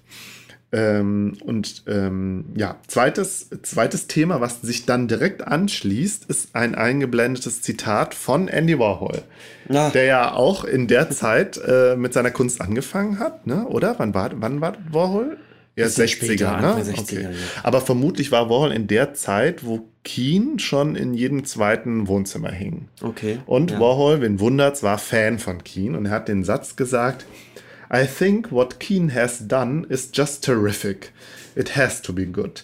If it were bad, so many people wouldn't like it. Also Warhol, ganz, ganz so, wie er, wie wir ihn äh, auch kennengelernt haben in unserer ersten Folge. Du hast ja in in, nee, nicht in unserer, unserer ersten, in unserer zweiten Folge hast du über Warhol geredet. Also Warhol war ja ein Fan, ja, Fan von, von, ähm, von ja, Kitsch nicht, aber von reproduzierbaren, reproduzierbarer Massenkultur. So ja, Massen, schön an den Massenbild, also Bilder für die Massen sozusagen. Und das ist ja auch ein typisches äh, doppelbödiges Warhol-Zitat, ja. at its best, dass er eben nicht sagt, die Bilder sind gut, sondern die scheinen gut zu sein, die sonst wären sie ja nicht gut sein. Die ja, können ja, nur gut sein, genau. sonst wären sie ja nicht so erfolgreich. Also er koppelt das sofort an diesen, wenn es erfolgreich ist, muss es ja anscheinend gut sein. Und mit keinem Wort sagt er, ob das jetzt qualitativ gute Bilder sind seiner Meinung, sondern es ja, Müssen sie ja, sonst wären sie ja nicht erfolgreich. Ja, ja, das, das stimmt. Ist schon wieder so ein typischer, so typischer Warhol. Ja. ja, genau. Und äh, aber ich glaube, äh, du, du, hättest es hättest ihm aber auch nie irgendwas Negatives über die Bilder entlocken können. Ich glaube, weil er da so auch tatsächlich ganz, ganz neu gedacht hat an der Stelle. Ja, ja, ja. ja.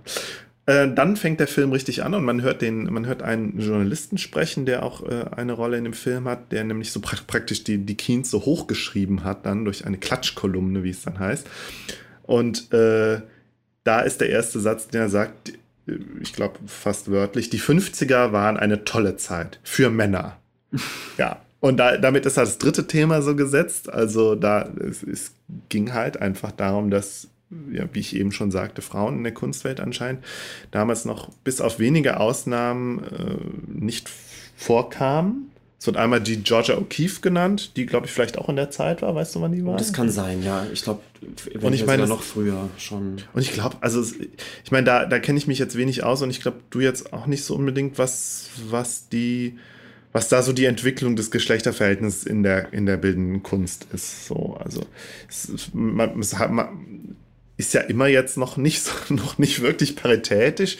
Es gibt natürlich einige berühmte Künstlerinnen, aber ich glaube, sonst ist die bildende Kunst doch auch noch vorwiegend von Männern geprägt. Ja, es ne? gab in den 60er, 70ern schon natürlich dann vermehrt auch, auch, äh, auch Frauen, die, die im, im Kunstmarkt dann ja. doch erfolgreich waren. Da fing das, es fing dann da halt da an, auch im Zeit, an, zur Zeit der zweiten Frauenbewegung. Äh, es ist bis heute ein in großes Kontext, Thema ja. in, in Museen, äh, wenn man sich Sammlungen anschaut, auch moderne Kunstsammlungen dass immer noch irgendwie 80 Prozent der, der Werke, die in so Sammlungen mm. sind oder so, äh, von, von männlichen Künstlern sind, ja. Ja, und in dem, in dem Zusammenhang, denke ich, muss man diese letztlich tragische Geschichte von, von Margaret Keane dann ja auch, glaube ich, sehen dass sie es halt als Frau nicht geschafft hat mit ihren Bildern oder halt geschafft es hätte, ja. geschafft hätte und äh, oder es halt schwierig, also ich meine, das lässt der Film auch so ein bisschen offen. Vielleicht hätte sie es ja doch geschafft, aber aufgrund eben der Lebensumstände, das kann ich jetzt schon mal vorwegnehmen, sie hat halt, äh, sie war halt äh, alleinstehend mit ihrer Tochter, alleinerziehend, ja, also was damals ja noch viel problematischer war als heute und wo auch gezeigt wird, wie, wie, wie, wie, ähm, welche Steine ihr da in den Weg gelegt wurden. Ähm, und sie hat dann den, den Walter Keane kennengelernt, der halt so ein, so ein, so ein, ja, so ein, wie Christoph. Also da fand ich halt auch, man kann da nicht unterscheiden, ist es jetzt Christoph Walz, wie er immer seine Rollen spielt. Und äh, mhm. ne, also als so ein filurhafter Typ, so ein, so ein, so ein, so ein, so ein leicht, so ein Aufschneider und so. Und äh, aber halt so ein ne, ich nehme das jetzt mal vorweg, er behauptet halt auch, er wäre Künstler, am Ende stellt sich heraus, er war nie wirklicher Künstler und er äh, verführt sie so ein bisschen. Und es geht aber auch immer um das Thema Kunst so, weil er ihre Kunst ja so toll findet oder es zumindest behauptet. Und sie dann ja, es ist im Film nicht so ganz klar, vielleicht auch nicht so ganz klar herausgearbeitet, ob sie jetzt wirklich ihn auch als Person toll findet oder ob sie es einfach nur cool findet, dass er ihre Kunst mag mhm. und es irgendwie schafft, Geld ranzubringen und darum geht es ihr letztlich zum größten Teil auch, dass sie sich ja irgendwie finanzieren muss mit ihrer Tochter. Mhm. Und das ist halt. Mhm da, damals halt dann doch noch das viel größere Problem war als alleinstehende Frau, dass du halt äh, finanziell einfach nicht klarkommen konntest. So fängt der Film an. Sie kommt irgendwie nach San Francisco nach ihrer ersten Trennung ähm, und sie bewirbt sich bei einem Möbel Produzenten. Und dann gibt es halt auch die eine Einstellung, also ne, sie bewirbt sich dann da und da wird dann halt auch, auch guckt er schon ganz komisch, ah, allein, also der, der Möbelproduzentenchef guckt dann so, weil sie als, als alleinstehende Frau halt auch outet. Und äh, ja, aber sie wird dann da wohl letztlich doch, glaube ich, auch angestellt. Und dann gibt es eine Szene, wo, wo in, so einem, in so einer großen Fabrikhalle irgendwie ganz viele äh, Leute dabei äh, da, äh, beschäftigt sind, äh, so Kinderbetten da überall so ein Humpty Dumpty drauf zu malen. Und es ist halt überall gleich. Okay, so. ja. Also auch schon so ein, so ein Beispiel dafür, für die, für die industrielle letztlich, ja, die Kunst als Industrie letztlich. Ja. So. Ja, sie lernt halt den, den Keen kennen, dann auf so einer, ähm, ja, so einem Art Flohmarkt, wo sie dann halt ihre Bilder malt und ausstellt und er daneben, dann äh, er hat seinen Stand daneben und dann er ist halt so schwärmerisch und erzählt immer von Paris, dass er in Paris war und da Kunst studiert hat. Also er, er spielt dir so ein Bohem-Leben vor. Am Ende stellt sich heraus, dass das alles gar nicht so stimmte. Ähm, und dann kommt es halt tatsächlich zu, also er ist, er ist hauptberuflich ist er Makler und also ein und auch ein ziemlich guter, da wird schon klar, er ist ein Verkaufstalent. Und äh, so nimmt der Film dann seinen Lauf, dass er es halt schafft, ihre Bilder zu verkaufen. So.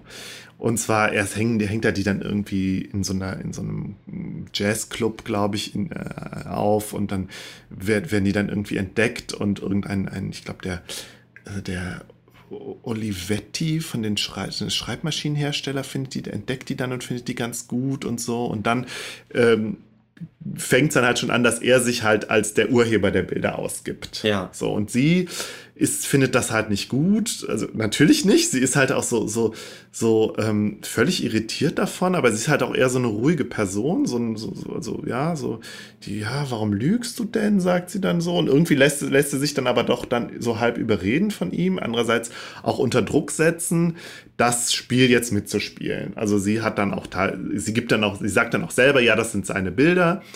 Und äh, so beginnt dann praktisch die Karriere von ihm als Maler. So. Also es wird, er behauptet, beide behaupten weiterhin, die Bilder sind von ihm. Und äh, mit diversen äh, Marketing-Coups wird er dann immer populärer. Dieser besagte Journalist entdeckt ihn, schreibt über ihn und er wird halt dann irgendwie auch zu so einem Liebling der, der älteren sentimentalen Damen, die halt alle auf diese, diese großen Augen und diese traurigen Kinderbilder abfahren. Vielleicht sagen wir auch noch mal ein bisschen was zu den Bildern. Du hast jetzt gerade mal so eine Google-Suche gestartet und es ist halt wirklich vor allen Dingen sind es Kindergesichter mit riesigen, überproportionalen Augen. Ja, und es ist auch kaum Hintergrund oder so. Ja. Es ist wirklich, es sind reine Porträts von ja, also es gibt, es gibt auch durchaus Bilder, die so ein bisschen anders sind. Anders sind. Du kannst, also manchmal hat man das Gefühl, das ist so ein bisschen Van Gogh-Anleihe im Hintergrund oder so Monet. Und äh, ja, die Kinder sehen halt auch alle unterschiedlich aus, bis auf die großen Augen. Ähm, manchmal sind Tiere dabei und es ist manchmal auch tatsächlich so sehr also manchmal hat man das Gefühl, die klickt doch mal bitte das an mit den Tieren. Das ist schon irgendwie so ganz niedlich. Das könnte halt irgendwie aus einem Kinderbuch sein, eine Kinderbuchillustration so. Also wenn du jetzt dir die Kinder wegdenkst, die ich grundsätzlich furchtbar finde wegen der großen Augen. Die, mit den Tieren sieht doch ganz lustig aus.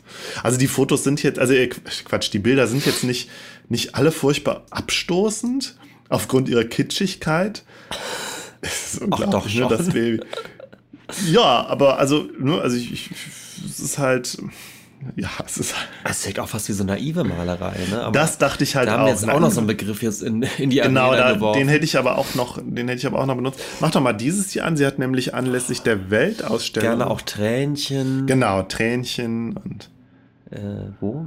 Das da oben. Sie hat anlässlich der Weltausstellung ein Bild gemalt mit ganz vielen Kindern auf der ganz, von der ganzen Welt und äh, die, ja, das ist auch teilweise sind die Bilder halt auch so ein bisschen gespenstisch. Man weiß nicht wirklich, was da los ist. Also diese Kinder sind auch gern so ein bisschen zerlumpt. Ne? Also auf äh, Englisch nennen die, werden die genannt die Wives oder Waves oder so, W-A-I-Fs, was so viel wie Straßenkinder bedeutet. Also ja, es ist so halb irgendwie so ein bisschen unheimlich, wo man auch das Gefühl hat, okay, ich weiß, warum der Tim Burton vielleicht so auch so auf die abfährt, weil der, also Tim Burton ist erklärter Keen-Fan und hat auch, hat sich auch von ihr malen lassen und hat wohl auch einige Bilder in seinem Besitz. Ja, dann aber wirklich so, ähm, so dieses, ja, dann, also teilweise so, sowas, wie gesagt, sowas Gespenstiges, Gespenstisches ähm, wo man, wo ich dann manchmal das Gefühl habe, okay, da ist vielleicht doch noch irgendwas Untergründiges drin, aber dann wiederum auch so dermaßen kitschige Sachen, wo dann irgendwann irgendein Kind äh, weinend auf einer dunklen Treppe sitzt und so. Und hier ist das Michael Jackson. Ist das ernst? Ist das wirklich von ihr? Man weiß es nicht. Weiß glaube ich eher, eher äh, eine Kopie. Also eine, eine, eine, eine Hommage an sie sozusagen. Ja, also immer diese Bilder, immer diese Bilder mit den großen Augen, die Big Eyes. Und ähm, sie selber sagt, also sie, sie ist natürlich von Anfang an gefragt worden, warum macht sie denn diese großen Augen? Und da sagt sie dann ganz, ja, ganz naiv letztlich. Also sie, ist, sie hat eine ganz naive Kunstvorstellung. Ja, ich sehe durch die Augen, sehe ich in die, kann ich in die Seele der Menschen blicken. Und äh, ja, die Augen als Ausdrucksmittel und Fenster zur Seele sozusagen. Klar. Und das ist so ihr, das ist halt so ihr Ding. Und sie ist halt, also äh, ich habe mir dieses Interview mit ihr angeguckt als, als alte Frau und sie ist halt, eigentlich ist sie eine total süße, süße Omi, die halt so ganz, ganz lieb ist und irgendwie halt man denkt, ja, die ist halt wirklich, ist ja wirklich eine ganz naive Idealistin. Ist auch, sie ist auch äh, sehr christlich, also Zeugen, Zeugin Jehova ist sie. Und das ist so, das ist schon alles authentisch, was sie da macht. Mhm. Also sie, sie macht das, weil es ihr gefällt und weil sie da irgendwie in, in, in, ihren Bildern irgendwas sieht, schon irgendwie fast irgendwas Heiliges. Was heute, finde ich, wirklich sehr schwer nachvollziehbar ist. Man wirklich, man sieht halt nur den Kitsch und man sieht halt nur irgendwie die Vermarktbarkeit und Vermarktung ihrer Bilder. Ja, und man kennt auch diesen, diesen, diesen Malstil. Also irgendwie, das, das meine ich immer. Ich hatte so das Gefühl, man hat sowas schon tausendfach gesehen. Ich finde, es sieht sehr nach 50ern tatsächlich aus. Und das hat auch konnte ich gar nicht mal so sagen, warum es, ob es nach 50er aussieht. Doch, vieles schon. Und es hat halt auch, es hat auch was von diesen, von so schrecklichen äh, Porzellanpuppen oder sowas. Ja, von den, von, von den Hummelfiguren. Ja, darüber die genau. haben wir uns auch schon mal unterhalten, ja. Ja. Ja, also ja, die Hummelfiguren habe ich ja damals auch als, als das Klischee für Kind. Also das Natürlich auch Klischee Kinder in Clowns-Kostümen haben wir auch schon gesehen. Clowns, furchtbar, ja. Ja, du hattest ja eben im Vorgespräch auch noch den äh, Bernard Buffet erwähnt, als so einen anderen großen Kitsch-Künstler, der ähm, zur gleichen Zeit, wie sie halt auch, der, der lebt zwar nicht mehr, aber ich glaube, der ist nur äh, ist tatsächlich ein Jahr älter gewesen, also sie sind beides Zeitgenossen und der hat auch, der hat da so Clowns gemalt und so furch furchtbare Sachen und der ist ja auch so krass äh, vermarktet und kommerzialisiert worden. Genau, und der halt in, Euro, also in, mhm. in, Frankreich und damit. Genau. Ja, vielleicht ist, ist Keen wirklich Amerika und Buffet ist dann zeitgleich hier in Europa. Ja, und das Geschichte. mit der Zeit ist ja auch wirklich interessant, weil 50er, 60er Jahre war ja auch, glaube ich, wirklich so die, die Zeit, wo das mit der Kulturindustrie so richtig anlief wo die, wo die Massenkultur, ja, so, also ich werfe den Begriff jetzt einfach mal so in den Raum, ähm, wo das so anfing, also mit, mit ähm, konsumierbarer Kunst sozusagen. Mhm. Und wo dann da halt auch Märkte erschlossen wurden. Ja, und hier sind es dann halt irgendwie vor allen Dingen die sentimentalen Damen, die diese, also auf die Bilder stehen und dann halt die Reproduktionen kaufen, die Poster und die Postkarten und sich die an die Wand hängen. Und es ist halt auch irgendwie die Zeit der ersten Disney-Filme, wenn du dich erinnerst. Darüber mhm. haben wir ja auch gesprochen, dass, dass Disney sich ja auch dieser Sentimentalitäten irgendwie bedient hat und da dadurch halt so Märkte erschlossen hat. Ich, ja, ja, ich meine, da, da, sind wir jetzt da wieder bei, bei Warhol, was mhm. sicherlich natürlich ein ja. Ähm, vielleicht der Aspekt ist, ja, der, der, der, ihm so, der, ihm so, Respekt abfordert. Dass er ja. sagt, ja, das ist doch toll, dass sie sofort die ähm, ihre Kunst Produktion eben direkt mit diesem Merchandising verbindet. Sozusagen. Sie, ja, obwohl das, da ist ja nochmal die, interessant, die interessante ähm, Wendung drin und ähm, dass sie selber es ja nicht gemacht hat, sondern halt ihr Mann. Gut, In dem Film wird ja. es natürlich sehr überspitzt dargestellt, dass ihr Mann ist halt der, der, windige, der windige Geschäftemacher mhm. und sie ist halt wirklich naive, schüchterne Künstlerin, die wirklich halt nur ja, wie ich eben schon sagte, so ein naives Verständnis von Kunst hat, so sie malt halt, sie malt aus ihrer Seele. So. Mhm. Und ob die jetzt gut ankommen, die Bilder, das ist für sie erstmal nebensächlich. Obwohl, ob das wirklich so war, weiß man auch nicht. Also im Film freut sie sich durchaus darüber, dass sie, dass sie dafür Geld kriegen. Wie das in Wirklichkeit war, weiß ich auch nicht. Ja. Ähm, ich mach mal mit dem Film weiter. Mhm. Also der Film zeigt halt so diese, diese Erfolgsgeschichte sozusagen von, von, von äh, Walter Keane. Ähm, äh, ich, wo war ich? Genau, und parallel ab und zu findet man dann mal so die Kommentare der, der, der, äh, der Kunstavantgarde, ja, der tatsächlichen Kunst, äh, der äh, tatsächlichen Künstler und des, des, des, Galeristen. Also es gibt in der Stadt dann einen Galeristen, der, der, der im Film gezeigt wird, der die Filme halt ganz, die, die Bilder halt ganz furchtbar findet. Und dann auch so eine, äh, aber so, auch so eine interessante Figur. Der taucht nur zwei, dreimal auf und, und sagt dann halt immer, ja, er findet das furchtbar, was der Walter Keane macht. Also ne, vermutlich, vermeintlich der Walter Keane. Und da sind aber auch die Argumente ganz äh, in, in dem Gespräch sind halt ganz interessant, weil ähm, äh, also der, der Galerist wird genauso klischeehaft dargestellt wie Walter. Walter tut ja so, als ob er der, äh, der originäre, äh, authentische Künstler ist und sagt dann halt, ja, aber das spricht doch hier die, das spricht doch die Gefühle an der Menschen, was ich hier mache. Und äh, Kunst ist doch keine Mode. Und dann sagt aber dann, dann sagt der, äh, der Galerist, der kurz vorher noch irgendwelche abstrakten Expressionismus-Abklatsche äh, verkauft hat, ja doch, natürlich ist Kunst eine Mode. Mhm. Ähm, ähm, ja, dann halt, dann, dann, dann in, im Film wird dann entdeckt Walter Keane halt, dass er, ähm, dass die Leute halt äh, vor allen Dingen die Poster kaufen und setzt dann da irgend, setzt dann vor allen Dingen da drauf und dann scheffeln die beiden halt Millionen.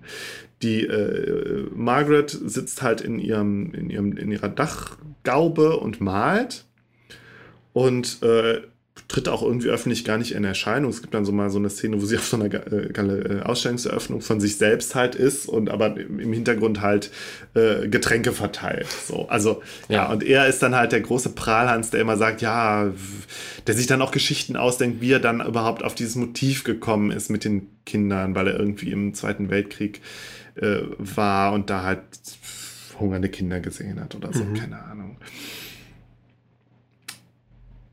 Ja, also genau, äh, was, was ich eben schon sagte, also diese Auseinandersetzung mit der Kunstwelt, es tritt auch noch ein Kunstkritiker auf, ähm, Canaday oder so, den scheint es wohl auch wirklich gegeben zu haben, der halt so gegen den Keen dann ab und zu mal so anschreibt und sagt, ja, das ist doch Quatsch, das ist doch, das ist doch, das ist Müll, das ist, äh, ja, so, und dann regt der Keen sich total auf und es kommt dann später auch noch zu so einem, tatsächlich so einem krassen Zusammenstoß der beiden, den haben wir eben gesehen. Mhm und ähm, wo die dann beide auf so einem Empfang sind und äh, der, der Keen liest dann aber den Verriss von dem Kennedy, der jetzt kurz, kurz zuvor erschienen ist und stürmt dann auf ihn los und greift ihn mit einer Gabel an und so. Also, äh, das, wo, wo ich das Gefühl hatte, das war vielleicht eine der, der äh, interessante, also was, was so den Kommentar zur Kunst, zum, zum Kunstgeschehen anbelangt, noch eine der interessantesten Szenen in dem Film. So, gerade weil er dann ähm, weil äh, der, der, äh, also Keen wirft dem, dem, dem, dem ähm, Kritiker dann vor, ja, ihr Kritiker, ihr seid ja nur, ihr seid ja nur neidisch, weil ihr selber nichts produzieren könnt und deswegen müsst ihr uns immer so, äh, so runterschreiben, uns Künstler und äh, ja. Mhm. Ja. Also der Film spielt total mit, mit Klischees und ähm, fand ich am Anfang, am Anfang fand ich das aber alles irgendwie auch ganz lustig und ganz unterhaltsam. So. Ähm Ach so, ja, noch eine kleine Rolle spielt auch die Tochter von Margaret. Also sie hat ja eine kleine Tochter, die ganz lange von dem Geheimnis sozusagen nichts weiß und denkt, jetzt würde auf einmal äh, der Walter diese Bilder malen und die, die kommt aber dann dahinter ähm, und äh, was aber irgendwie nur das Verhältnis zwischen Mutter und Tochter, äh, äh, zu, also das, was die beiden eigentlich nur zusammenschweißt gegen Walter, weil Margaret kommt dann hinter das Geheimnis von Walter, dass er nämlich seine alten Bilder, also er hat ja früher schon behauptet, er hätte Bilder gemalt, eben diese Pariser Straßenszenen, dass die auch gar nicht von ihm sind, sondern da er auch angeblich irgendjemanden äh, äh sozusagen ähm, ja, so hintergangen hat. Oder mhm. ob das wirklich so war, weiß ich gar nicht. In dem Film ist es aber halt so eine Schlüsselszene, wo sie dann so unter dem, unter dem, ähm, ja, ich, ich zeig dir gerade hier mal hm, das Bild, wo sie halt vor dem Bild steht und dann hat sie gerade den Namen von ihm weggekratzt und da taucht dann darunter ein anderer Name. Okay, auf. ah ja. So. Ähm, ja, irgendwann flippt Walter dann, genau nach dieser Konfrontation mit dem Kritiker, flippt Walter halt total aus und dann finde ich, kippt der Film halt auch so ins, ins, ins, äh, tatsächlich so ein bisschen ins Tim Burton-haft alberne. Da geht er so auf, auf Mutter und Tochter los und mit so einem Streichhölzern und will dann irgendwie das, das, das Atelier in, in Brand setzen und ja, da, ab da muss ich ehrlich sagen, fand ich den Film nicht mehr so interessant. Genau, die beiden haben da inzwischen schon, also die, die drei, die Familie haben schon inzwischen schon eine riesige Villa Sie flieht dann aber, sie zieht nach Hawaii äh, und wird dann Zeugin Jehova und äh, lebt da anscheinend ganz glücklich und äh, will dann die Scheidung einreichen und aber er sagt nur unter der Bedingung, dass du mir noch ein paar Bilder malst und sie fängt dann aber an, die Bilder, sie malt die und schickt die ihm, aber fängt dann an, mit ihrem eigenen Namen zu unterzeichnen. Also nicht mehr nur Keen, sondern auch mit, ihr, mit der Abkürzung ihrer Vornamen dazu. Ähm, ja, und dann ist, fand ich, ist der Film irgendwie vorhersehbar. Die beiden landen vor Gericht. Da flippt Christoph Walz völlig aus. Also ist sehr Christoph Walzig. Und äh, dann kann man sich auch irgendwie schon, schon, schon denken, wie es endet, nämlich dass beide Bilder malen sollen, um die Jury zu, äh, zu ähm, überzeugen. Und Christoph Walz kriegt halt überhaupt nichts hin. Und dann kommt halt, äh, schon bezeichnet, dass ich jetzt immer nur Christoph Walz sage, weil er da wirklich halt so seine, seine typische Rolle spielt und dann äh, mal sie, sie mal, sitzt, die beiden sitzen dann im, Gesichts, im Gerichtssaal und malen ihre Bilder und sie fängt dann direkt an und malt ihre großen Augen und er hampelt dann rum und dann tut dann macht auf, tut auf einmal so, als ob ihm sein Arm wehtut und er nicht mehr malen kann und so. Also ja, ein albernes Ende. Aber sie kriegt dann am Ende, am Ende recht und äh, alles ist gut sozusagen. Also diese Emanzipationsgeschichte, die dann der zweite Teil des Films ist von ihr, führt dann noch in ein Happy End. Mhm. So. Ja, das war der Film. Und ähm, ja, ich fand, ich hatte, ich hatte ja am Anfang gesagt, er berührt so diese drei Themen, die irgendwie so in so einem Dreieck stehen und so miteinander verwoben sind. Also einmal diese ganze Frage nach Kunst und Kunst und ihrer Reproduzierbarkeit, also Kunst und, und Kommerz, wenn man so sagen will, oder Kunst und Kunst und das Geld. Dann so diese Frage ähm, nach dem Kitsch. Ja, was ist, was ist Kitsch und warum ist das kitschig, was sie macht? Und so. Und warum ist das halt keine Kunst? Warum sagt, kann aber so ein Andy Warhol das dann trotzdem gut finden? Also, wie ist sowas auch im, in so einem Kunstdiskurs zu verorten? Und die dritte Sache, die in dem Film natürlich die, die größte Rolle spielt und weswegen der ganze Fall vielleicht auch so, so interessant ist, ist ja, wie gesagt, diese, diese Geschlechterfrage.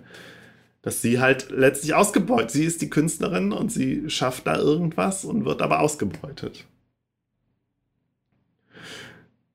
Und der Film ist natürlich völlig auf ihrer Seite. Sie, ist, sie wird zwar durchaus so ein bisschen als so ein, so, so, so ein naives Landei so ein bisschen dargestellt, aber der Film ist völlig auf ihrer Seite. Und Christoph Waltz, der wird ja später dann auch, äh, Walter Keane wird ja so ein bisschen diabolisch am Ende und äh, ja, und aber auch die Kunstkritiker sind alle irgendwie alberne Figuren. So. Ja. Also deren, deren Position dass, äh, naja gut, von diesem, von diesem Kennedy, der dann ja ein, ein zweimal vorkommt, das ist schon, ja, das, da, ich finde, das geht, da geht's, also der wird jetzt nicht unbedingt überzogen dargestellt, aber ähm, ich finde, also an, an der Stelle habe ich gedacht, ja gut, diese Geschichte von, von Margaret Keane, diese anrührende Geschichte, ja, oder irgendwie tragische Geschichte, überwiegt dann so, dass die Frage nach, äh, nach dem, nach der Qualität der Bilder überhaupt nicht gestellt wird in dem Film. Das fand ich, das fand ich so interessant. Also man, du meintest ja auch. Ja gut, darum geht es im Film wahrscheinlich dann auch gar nicht. Darum geht es nicht, aber da fand ich wiederum, das ist dann doch der, wieder der Elefant im, der rosa Elefant im Raum. Also weil diese Bilder ja, also es gibt ja verschiedene Personen im Film, die sagen, die, die Bilder sind Schrott. Mhm. So. Aber selber macht der Film da keine Aussage, sondern es wird, wird als die, die, Frau war sympathisch und hat diese Bilder gemalt und es ist ja irgendwie auch ganz drollig und niedlich. So, und man kann eigentlich nur auf ihrer Seite sein. Ja, und ich selber will dem ja auch gar nicht widersprechen. Ich merke, ich selber, also, ne, das ist, habe ja eben schon gesagt, die Frau, die alte Frau heute ist sehr sympathisch und im Film wird sie auch sympathisch dargestellt und warum sollte sie auch nicht sympathisch sein? Aber ihre Bilder sind halt grausam. Also sie sind halt furchtbar. Also ja, ich ja. sag das jetzt, ich sag das jetzt so ganz, ganz apodiktisch, weil ich ohne es jetzt auch, also vielleicht können wir ja genau darüber sprechen, warum die Bilder so furchtbar sind, weil sie kitschig sind. Hm. Ja, was natürlich interessant ist, ist, dass wenn, wenn man die Bilder als, als reine, ähm, ja, so, so, wie du schon sagst, so Deko-Merchandising-Produkte irgendwie sieht, wäre das ja okay, aber interessant ist ja, dass eben zumindest der Walter Keane schon den Weg über die Galerien und über die hohe Kunst eigentlich nehmen will. Ja, zumindest Und auch unendlich gekränkt ist, dass er da nicht überall ankommt. Genau, ja. Also die, da ist diese Kränkung, ja.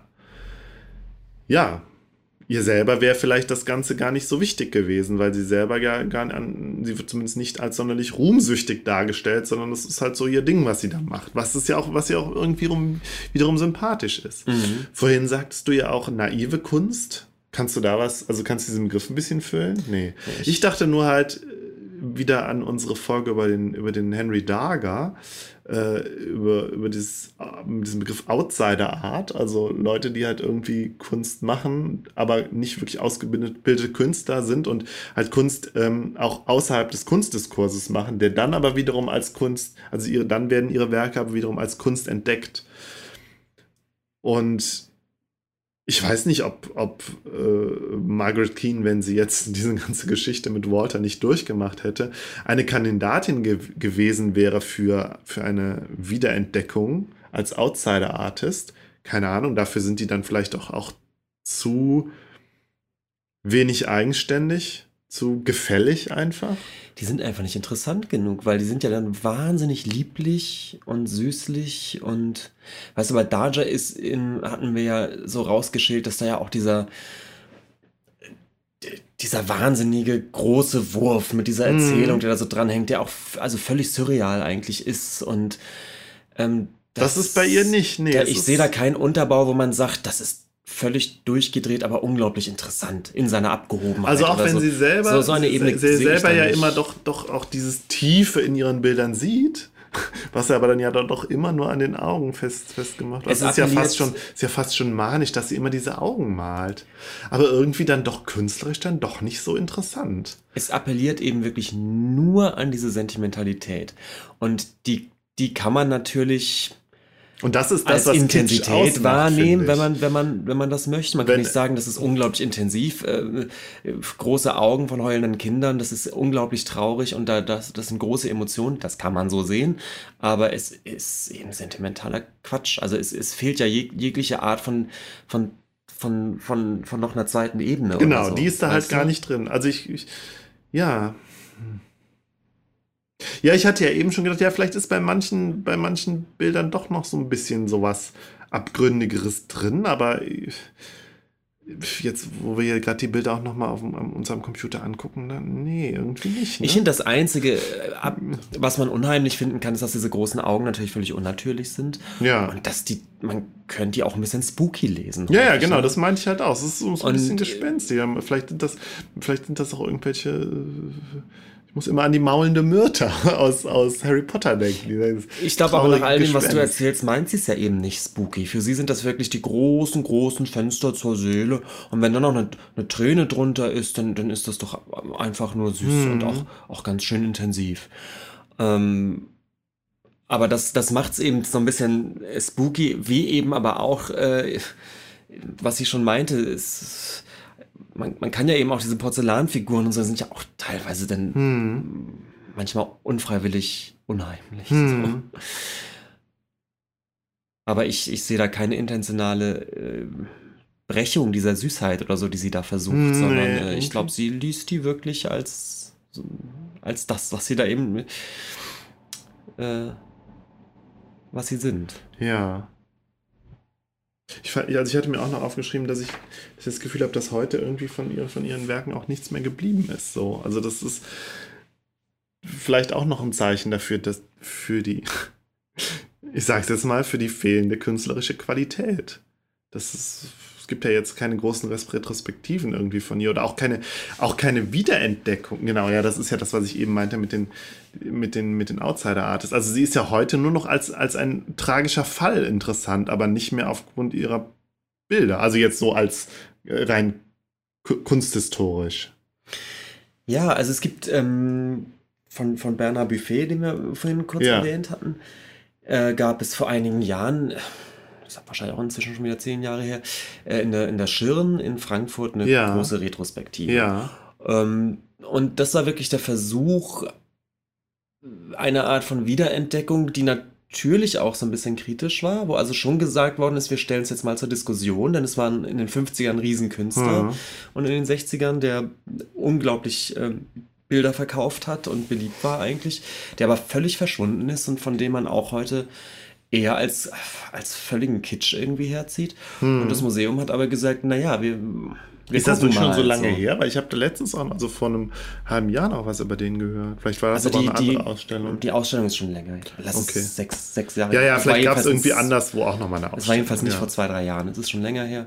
Und ähm, ich glaube, die, die wollten das einfach zur Diskussion stellen. Ob, ob genau, also so ein so Kunst, eine kunsthistorische, Versuch einer kunsthistorischen Wiederentdeckung oder Wiederaneignung. Und da frage ich mich aber halt, ob das bei der Margaret Keane, ob das funktionieren würde. Weil ich glaube, der Buffet hatte ja auch, der war ja auch irgendwie Expressionist. Also der hatte noch so Anschluss, glaube ich, an Kunstströmungen. Genau, so. der hatte ein bisschen mehr Anschluss von Anfang ja, an. gar nicht. Und ich glaube aber auch, dass die, die, die, äh, eigentlich das Echo auf diese Ausstellung war denn doch auch eher so richtig gut ist es dann doch nicht. Also hatte ich so den Eindruck, oh. dass alle schrieben, ja, klar, der hat schon, also erstmal ist seine, seine thematische Spannbreite auch größer als die von Keen, das muss man schon sagen. Äh, und wie du schon sagst, der hat auch viel mehr Anschluss an, an, an die Kunstströmung zu der Zeit, so vom, von, von seinem Malstil her und so weiter. Also da ist schon noch ein bisschen mehr zu holen. Aber unterm Strich, ähm, die große Rehabilitierung hm. war das, ha, habe ich da jetzt nicht so wahrgenommen hm. im Zuge der Ausstellung. Ja. Hm. Kannst du, also weißt du was über Georgia O'Keeffe? Die wurde ja auch eben schon genannt. Die hat Blumen gemalt, ne? Ja. Ja, aber anscheinend war bei ihr dann ja doch irgendwie da noch mehr, mehr, mehr zu holen als bei der Margaret Keane. Ja. Ach ja, ich denke auch irgendwie, man kann ihr selbst das auch, also wenn man die Geschichte halt hört von ihr, dann kann man ihr auch überhaupt keinen Vorwurf machen, weil wenn sie selber jetzt nie, also klar, sie, sie wollte natürlich irgendwie finanziell über die Runden kommen, aber wenn es ihr selber jetzt nie darum gegangen ist, eine große Künstlerin zu werden, warum soll sie dann überhaupt, warum soll man an sie den Anspruch legen, dass sie, ähm, dass sie äh, gute Kunst schafft oder so. Ich meine, wir hatten ja mal diesen ja, Begriff richtig. der Aboutness und dieses, also im, im Zuge von ähm, ne, Arthur Dento, mhm. haben wir mal drüber gesprochen, warum manche Sachen Kunst sind und andere nicht. Nee, der Begriff der Art World, ich glaube, das ist eher der passende hier in dem Zusammenhang. Ne? Das ist halt. Wir können mit beiden anrücken und können natürlich ja. sagen, im Sinne der Aboutness geht es in diesen Bildern eigentlich um nichts. Es ja. ist die, wirklich die, die Erzeugung so, so eines Images, was eben eine gewisse Emotionalität erzeugen ja, soll. Aber es, aber es geht ihr, ihr geht es ja doch um was. Ihr geht es ja dann doch um, um, also ich meine, habe ich ja eben schon gesagt, man könnte schon fast sagen, sie malt manisch diese riesigen Augen, als hätte sie irgendein Trauma zu verarbeiten.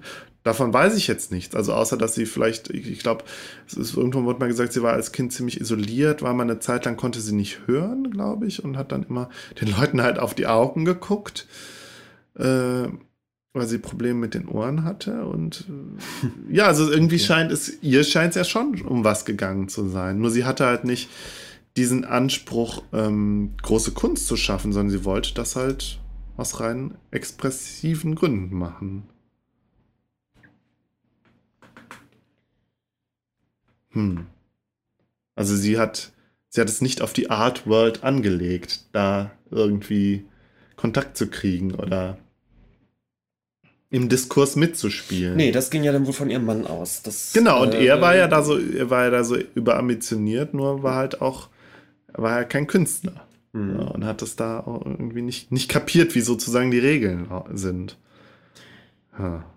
Wir waren in irgendeiner Folge mal über Kitschart reden. Ja. Ich lese gerade ein Buch, ähm, äh, wo es um Künstler geht. Äh, der bekannteste ist dann sicherlich äh, der Jeff Koons. Ja. Ähm, also es geht um Künstler, die in den 90ern ähm, oder 80ern schon anfingen, ähm, bewusst mit, mit Kitsch als, als, als Konzept sozusagen ja. zu spielen. Und der große Unterschied aber zu diesen Kitsch-Art-Künstlern, über die wir dann vielleicht mal sprechen, ist, dass da eben immer genau. eine Metaebene im Spiel genau. ist und immer das Reflektieren über den Kitsch. Genau. Natürlich mit die wissen, des Kitsches. Die wissen genau, was sie tun, während, während, genau. das, während äh, äh, Keen, die äh, naive Künstlerin war und ist, wenn jetzt, also wenn heute Kitschkunst gemacht wird, die wirklich Kunst ist, ist die Kunst über Kitsch, ne? Genau, obwohl es natürlich Künstler gibt, wo, es irgendwo, also wo es nicht ganz klar ist, ob es jetzt äh, nicht doch einfach als Kitsch gemeint ist oder ob es eben reflektierend über Kitsch ist, sondern es hängt dann immer irgendwie genau dazwischen und das macht es natürlich auch ganz interessant. Mir fehlt, äh, fällt immer ein der, der Martin Eder. Der das so, ist der mit den Katzen, ne? Der hat Katzen gemalt. Inzwischen sind es auch gerne Frauen in lasziven Posen. Ja, und so wirklich so Angora, also, also eigentlich so Katzen, die man aus Internet-Memes kennt. Ja? So puschelige, flauschige weiße Katzen mit irgendwie Blumen und oder Himmel im Hintergrund und also ja, furchtbar, furchtbar, ja, aber irgendwie doch total witzig. Es ist das reine irgendwie. Grauen, aber ja, also Man klar, eigentlich, also als ich das zum ersten Mal gesehen habe, habe ich gedacht, das kann doch nicht wahr sein. Der kann doch jetzt da keine Katzen malen. Ja. Und dann auch nicht so, ja. Und es ist aber eben auch so over the top, dass man dann schon auch also ja, natürlich ist das dann auch nicht ganz ernst gemeint. Also ja. natürlich reflektiert es eben genau darüber, dass, dass, es, dass es ja irgendwie schrecklich ist. Obwohl ich halt jetzt eben, was ich gerade meinte, inzwischen nicht mehr so weiß, wo er eben auch ähm, äh, vor allem irgendwie so erotische Frauenporträts hat, wo ich nicht mehr ganz sicher bin, wie die gemeint, ja. wie die gemeint sind, muss ich ganz ehrlich sagen. Ich steige da nicht ganz durch, aber ähm, gehe mal davon aus, dass es, dass es eine, dass es eine Metaebene hat. Ja, eben, man hofft es irgendwie. Die Keen eben nicht hat. Aber jedenfalls über diese, diese sozusagen neuen Kitsch-Künstler, die da eher reflektierend dann ähm, in die Trickkiste greifen, hm. würden, glaube ich, reden wir mal. Ähm, weil ich eben gerade auch dieses Buch ja. lese, der, der, der, das ganz schön aufdröselt, was da eigentlich passiert gerade. Aber da müssen wir auch wirklich über den Kitsch-Begriff nochmal reden, weil ich glaube, also ich habe jetzt eben gerade nochmal in den Wikipedia-Artikel zum Thema Kitsch reingeguckt und gedacht, oh, da gibt's ja doch, ist ja doch einiges zu geschrieben worden. Ich werde das bestimmt nicht ja, alles klar. lesen, aber vielleicht nochmal so ein bisschen, weil den Camp-Begriff haben wir ja jetzt äh, schon behandelt, aber ich glaube, der Camp-Begriff ist ja letztlich dann doch auch nur eine nur eine, eine kleine, äh, ähm, na, wie heißt das Wort? Also nur, nur, nur, ein kleiner Aspekt von, von Kitsch, glaube ich. So ein kleine, der hat noch so einen kleinen Dreh drin. Mhm. Hm. Ja. Gut, haben wir wieder was vor. Ja. Ich meine, du äh, hattest ja auch dieses große Thema eben ähm, äh, ja, Geschlechterrollen angesprochen und die, die mhm. Möglichkeit oder Unmöglichkeit als, als, als Frau in den 50ern so, so eine Art von Karriere zu starten. Mhm. Ähm, aber irgendwie ist damit auch alles gesagt, glaube ich. Also äh, 50er war, glaube ich, ähm, tatsächlich eine schwierige Zeit. Ähm. Ja, ja, aber andererseits muss man dann ja vielleicht doch auch sagen, auch, äh, also es lag vielleicht doch auch nicht nur daran, dass sie eine Frau ist, sondern dass ihre Bilder vielleicht auch einfach nicht gut waren, dass sie es nicht geschafft hat. Ja, aber dann hätte er es ja auch nicht schaffen dürfen. Ja, aber er hat es ja auch nicht wirklich in der, in der Art World für die Kunstwelt. Er hat es ja nicht, also er hat äh, die Sachen verkauft, ja. Und das ist auch so, so ein bisschen das Argument. Aber das Verwischte in dem Film, oder das ist ja die, die, die sind die verschiedenen Ebenen in dem Film, die da ja auch so übereinander lagern. Ja. Also, ne, also er hat es, er hat es geschafft, die Bilder zu verkaufen. Ähm, aber er hat es nicht geschafft, äh, anerk künstlerische Anerkennung zu finden, sozusagen. Ja, ja, klar. Also was ich halt meine, letztendlich ist es, ist es eben, dass, dass er selbst dann einfach auch diese, diese verschiedenen Ebenen der, hm. einmal dieser Produktionskunst in Anführungsstrichen, whatever, und eben dem, dem hohen Kunstbetrieb, dass er dass er selbst diese Unterscheidung anscheinend nicht gemacht hat und immer dachte, er, er müsste in diesen Galeriebetrieb mit rein, was einfach dann nicht funktioniert hat. Ja, er selber hat aber auch nach, nach der Logik funktioniert. Also das, ist natürlich nicht so, so ganz klar, ob, also entweder wie es wirklich so ist und also wie es wirklich war und wie das Film ist es auch nicht so ganz klar, äh, ob er den Unterschied überhaupt verstanden hat, in Anführungszeichen, zwischen erfolgreicher Kunst und guter Kunst. Also ich glaube, teilweise hat er den schon verstanden, teilweise aber dann doch auch nicht oder es war ihm egal. Also ich kann aus klar, dem Nähkästchen ja. plaudern. Ich, ähm, es gibt, äh, es gibt ja Galerien, die wirklich so, so Verkaufskunst, mhm. so dekorative Verkaufskunst anbieten. Und ich glaube, die allermeisten auch von diesen Leuten die verstehen den Unterschied auch nicht. Die verstehen nicht, warum ihre Künstler nicht im Museum gezeigt werden. Ja, dann ist es natürlich so ein bisschen frustrierend, sich mit so, so Leuten zu unterhalten, weil die natürlich auch oft total sympathisch sind und mit Herzblut bei der Sache und sich eigentlich im Stillen immer drüber wundern, warum es diese Künstler mit diesen Mondpreisen gibt, die dann in modernen Museen hängen und die Sachen, die wir hier sind doch sind doch auch toll, die die ich hier äh, und, und Interessanterweise sind es in dem Film ja gerade dann zwei echte Künstler, also zwei so Avantgarde-Künstler, die, die darüber sprechen, warum der sich denn so verkauft, warum der so beliebt ist, der, der, der äh, äh, Keen. Ähm, jetzt hab, wollte ich gerade noch irgendwas, jetzt habe ich gerade den Faden verloren. Wo, was hast du gerade gesagt? Achso, ja, genau. Ich wollte sagen, dass es ja, dass ich es irgendwie ja so, so lustig finde, dass dann aber gerade so ein Andy Warhol mit so einem Zitat so einen Keen natürlich total ermutigt wenn so ein Warhol als, anbekannt, äh, als anerkannter Künstler äh, sagt, äh, also sozusagen, so jetzt nicht unbedingt mit diesem Satz, aber so generell so die, diese, diese ähm, für diese Aufhebung zwischen, für, äh, zwischen E und U letztlich plädiert mhm. und, und so, dass das natürlich so ein, so ein Keen eigentlich auch ermutigt. Aber bei Warhols Statement Statements sind ja dann noch verschiedene andere Bedeutungsebenen und man muss das irgendwie einordnen. Wie gesagt, wir hatten über Warhol gesprochen ja. und das, dieser Satz ist schon wieder so typisch, weil, weil der so, so glasklar, naiv da so rüberkommt und wenn man, wenn man den das zweite Mal liest, sofort merkt, nee, es hat einen doppelten ja, Boden, weil genau. er eben über die Qualität eigentlich dann doch wieder nichts sagt. Ja. So, das ist schon, ich sag ja, Wall ist schon echt ein schlauer Fuchs ja. also in dieser Doppelbödigkeit, die man oft, oft dann auch unterschätzt. Mir fällt dazu immer noch ein, dass habe ich schon mal über das Prinzip Dieter Bohlen gesprochen? Weiß ich nicht. Dass Dieter Bohlen ja für sich äh, ein, eine ganz klare Definition von Qualität hat, nämlich äh, wenn sich das verkauft, ist es gut. Mhm. So und das ist ich, der Kapitalismus, Benjamin. Genau und der meint das völlig ernst. So, und ich finde das in, in, dieser Klarheit ja auch ganz erfrischend. Aber es, das ist wirklich so. Also für den, wenn es irgendwie mal Diskussionen gibt, die es ja immer wieder mal auch mit ihm gibt, so von wegen, dass seine Musik ja scheiße ist, so, das interessiert ihn gar nicht. Ich wieso, es mhm. verkauft sich doch. Mm. Wie, also ist, ist es doch gut. Also er, auch er versteht überhaupt ja, nicht. Ja, aber das schwing, ich finde, da schwingen äh, natürlich jetzt auch wieder ganz, also wir, wir machen jetzt gerade das riesige Fass auf, eigentlich vielleicht so eines der Hauptfässer, auf die wir auch, glaube ich, immer mal wieder gestoßen sind. Ja, aber letztendlich ist das ja der Ausblick, den man jetzt bei dem Thema, ja, natürlich, bei dem man genau, landet. Genau, ja, und das ist also, ich, ich denke halt, da, da werden wir dann bestimmt auch immer mal wieder nochmal drauf kommen, weil klar, einerseits äh, kann man das scheiße finden, wenn so ein Dieter Bohlen so argumentiert. Es ist, es ist ja auch unsympathisch irgendwie, aber andererseits dann, ja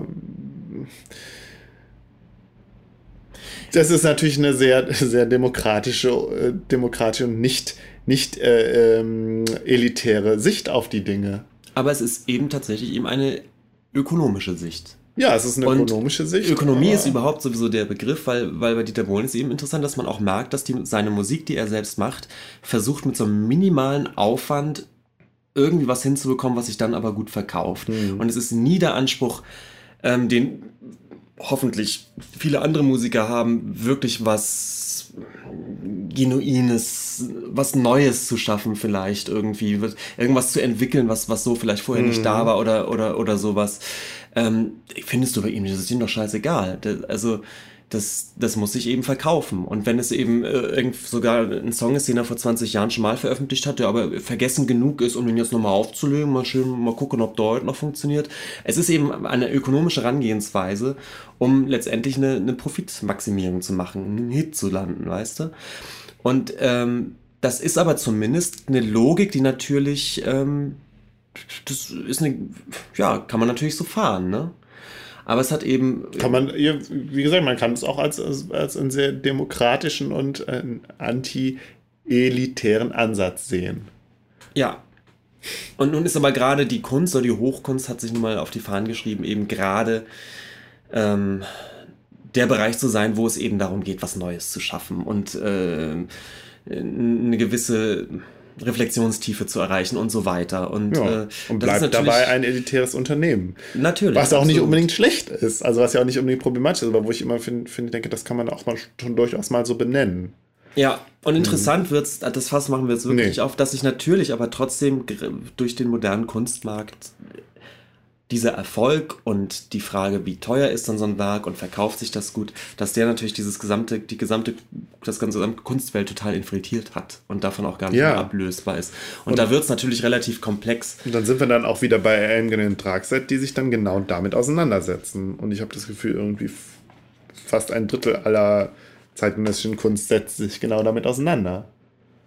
Mit dem Kunstmarkt. Und dass es Kunstmarkt gibt. Und Weiß ich nicht, ob das so viele sind, aber zumindest einige der Big Names schon. Und äh, vielleicht reden wir ja irgendwann auch mal über Damien Hirst. Äh, ja, bitte. Fände ich von, interessant. von dem auch nicht ganz klar ist, ob, ob nicht seine gesamte Kunst eigentlich eine, eine große Metakunst zum Kunstmarkt ist. Ja. Oder ob das, ob das einfach wirklich doch nur ein gerissener Geschäftsmann ist. Also, ähm, Ja, ja, lass uns mal über, lass uns mal über Damien Hirst reden und, und, und über Jeff Koons. Das haben wir ja schon ewig vor. Irgendwie kam immer wieder was anderes dazwischen. Aber das fände ich ganz interessant. So, jetzt der Nachklapp. darf ich Ja, das ja, mach Nachklappgeräusch machen? Ich möchte das mal machen. Ja, bitte. Sehr gut. Äh, ja, es hat sich wieder einiges angesammelt, beziehungsweise habe ich nach dem letzten Mal, wo wir, also le hatten- letztes Mal war ja unser länglicher Nachklapp und äh, dann danach ist mir aber eingefallen, ach, es gab noch so viel, was ich eigentlich hätte sagen wollen und äh, deswegen wird das jetzt auch mal wieder ein nicht unlänglicher Nachklapp. Ich habe ein paar Nachträge. Das eine habe ich schon bei Twitter äh, geschrieben. Ich habe ja in der letzten Folge behauptet, dass es den Comic Dykes to Watch Out for, also diese lange Com Comicreihe von Alison Bechtel, dass die so schwer, dass da so ein schweres Rankommen ist. Das stimmt gar nicht. Die gibt es nämlich online. Zwar nicht komplett, aber es gibt da doch einige äh, äh, Cartoons, die man sich angucken kann. Habe ich auch schon, wie gesagt, schon vertwittert mit URL. Äh, die, den ähm, Bechtel-Test-Comic gibt es aber leider nicht. Also, ja. Als wir über das schwarze Loch gesprochen haben, letztes Mal haben wir, hätte ich gedacht, wir hätten eigentlich noch den Film Tron erwähnen sollen, als einen anderen Science-Fiction-Film von Disney aus ungefähr derselben Zeit, also nur drei Jahre später, von 1982. Der, wir sind ja so darauf eingegangen, dass, dass, dass dieser Film Das Schwarze Loch uns selbst auch als Kind, als wir den gesehen haben, so geprägt hat. Also zumindest war das so, ist das so mein, mein Ding bei dem Film gewesen, dass er so mein, mein, mein Bilder, mein Vorstellungsvermögen, was so Science Fiction so anbelangt, so geprägt hat. Und ich finde, da ist aber Tron eigentlich noch der viel stärkere Film, der noch eine viel stärkere Bild, eigene Bildsprache hat und ich glaube, ohne, ohne den man überhaupt das ganze, die ganze bildliche Vorstellung von Cyberspace und Computer und so äh, sich überhaupt nicht vorstellen kann. Ich habe Tron als Kind selber nicht gesehen, von daher kann ich das, kann ich da nicht so drüber sprechen, habe ich das Gefühl. Ich schon. Ich habe den auch, glaube ich, überhaupt nicht begriffen, weil ich zu Ja. jung war eigentlich, aber weiß auch, dass mich die, die Ästhetik ja. total, ich das total interessant fand. Ja. Fand ich irgendwie total toll. Ja, ich habe den erst vor, keine, also ich habe den irgendwie mit Anfang 30 erst gesehen und da Ja. fand ich den drollig. Ja, ja, da war das ja auch schon retro. drollig. Ne? Ähm, ich habe mir die Fortsetzung von Fun Home äh, ausgeliehen aus der Bücherei, äh, Are You My Mother, aber noch nicht gelesen. Das wollte ich, das so ein, eines der vielen Versäumnisse, auf die ich jetzt zu sprechen kommen will. Weiteres Versäumnis, ich wollte ja eigentlich in die Brutalismus-Ausstellung nach Dortmund, die ist aber gestern ausgelaufen und Oh, war die undicht. Ah, gestern oder Wow. heute war, also die ist jetzt auf jeden Fall nicht mehr und ich werde sie mir nicht, leider nicht mehr angucken können. Aber ich hatte keine Lust auf die lange Bahnfahrt nach Dortmund. Aber es gibt jetzt ab übernächster Woche eine Ausstellung zum Thema Brutalismus in Frankfurt, die noch bis Ende Februar geht. Vielleicht schaffen wir es ja, gemeinsam dahin zu fahren. Ähm, Thema Brutalismus kam auch vor in der vorletzten Folge, glaube ich, war das vom Podcast Was denkst du denn? Folge 17 über Ästhetik und Schönheit. Schönheit als Seelenfutter heißt die. Die ist, fand ich auch sehr zu empfehlen. Sehr interessant. Sie sind ja sowieso alle, alle interessant, die Folgen. Und da ähm, spricht die Nora Hespers auch über Brutalismus und warum er so verschrien ist als hässlich. Noch ein weiteres Versäumnis, was ich gestehen muss. Eigentlich, wir haben ja äh, vor einigen Folgen haben wir über den Cixin Liu gesprochen. Ich, wie hieß er nochmal richtig? Ach, ja. ja. Also über das Buch Die drei Sonnen. Xixin Liu. Ja, nee. ja, ja. Komm, wir lassen das. ja, ist jetzt peinlich. Äh, wir haben das, du hast das Buch zu Ende gelesen, ich habe das Hörbuch zu Ende gehört. Ähm, und irgendwie dachte ich, wir sprechen da nochmal drüber, weil wir ja so, so, das so ein bisschen angekündigt haben. Machen wir irgendwann, oder? Noch ich mal glaub, so ein bisschen. Als wir gesprochen haben, waren wir beide noch nicht fertig. Nee, wir waren eben beide noch nicht fertig und wir haben so sehr, sehr viel Spannung aufgebaut und sehr viel spekuliert über das Buch. Und dann ist es aber, äh, haben wir das nicht weiter verfolgt, was ein bisschen schade war, fand ich. Gerade weil wir da dieses Science-Fiction-Thema so angerissen haben. Ja, wir können es mal wir in, ja, als eine Art Nachklapp und dann aber mit, mit einer Spoilerwarnung vorne dran. Genau. Spoilern wir, so. wir das Ende mal.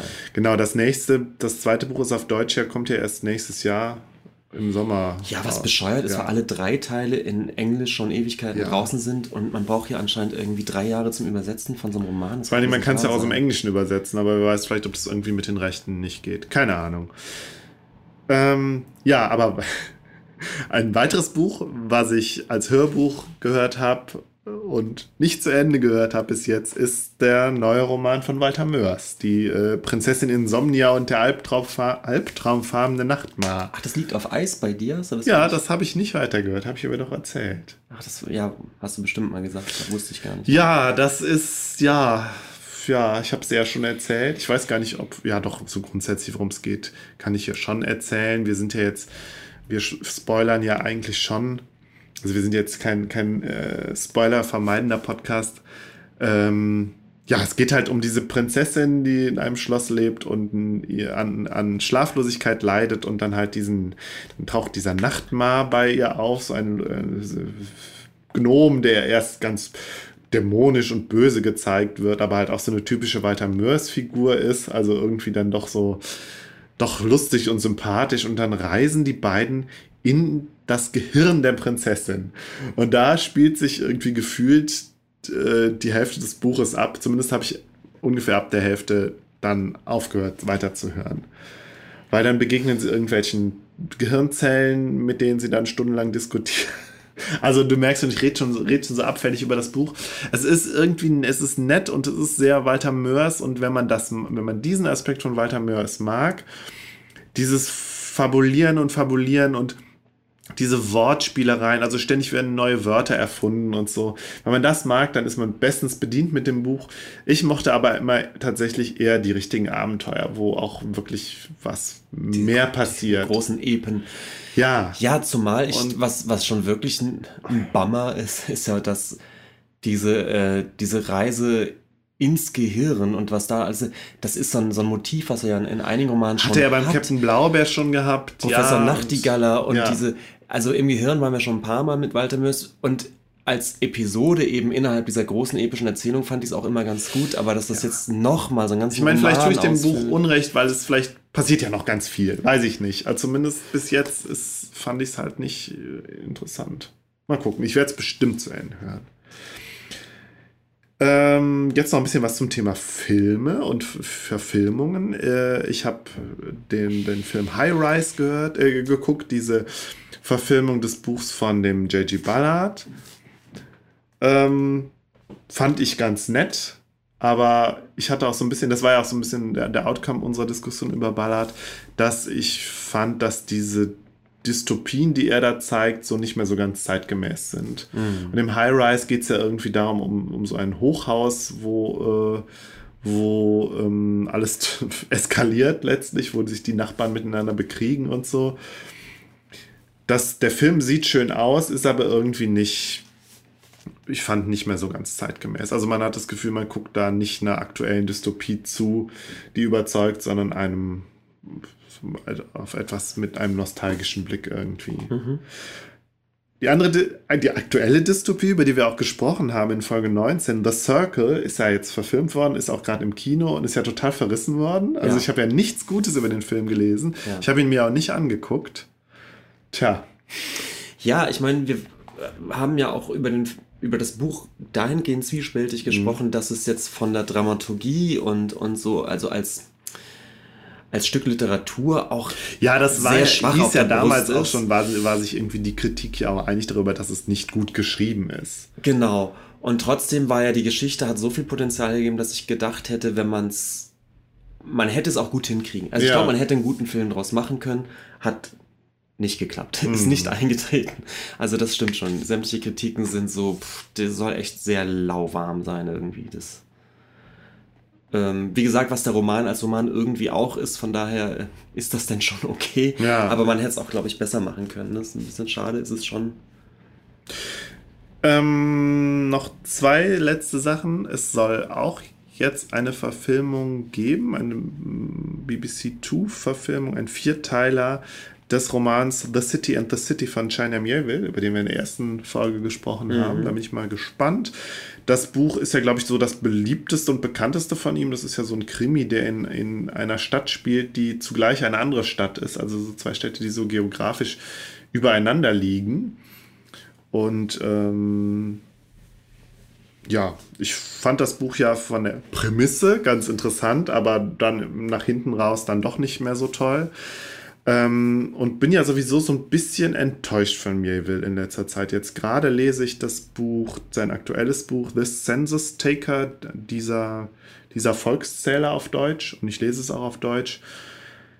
Ja, und es ist so, es ist irgendwie so eine, also sehr rätselhafte Geschichte um einen Jungen, der auf in, in, in den, mit seiner Familie in der Nähe von einem Dorf lebt und es ist so ein postapokalyptisches Setting und irgendwie ist nicht klar, hat sein Vater seine Mutter umgebracht, irgendwas ist mit dem Vater, es ist halt auch eher, der Junge ist so ein, so ein, wie heißt das, so ein unzuverlässiger Erzähler.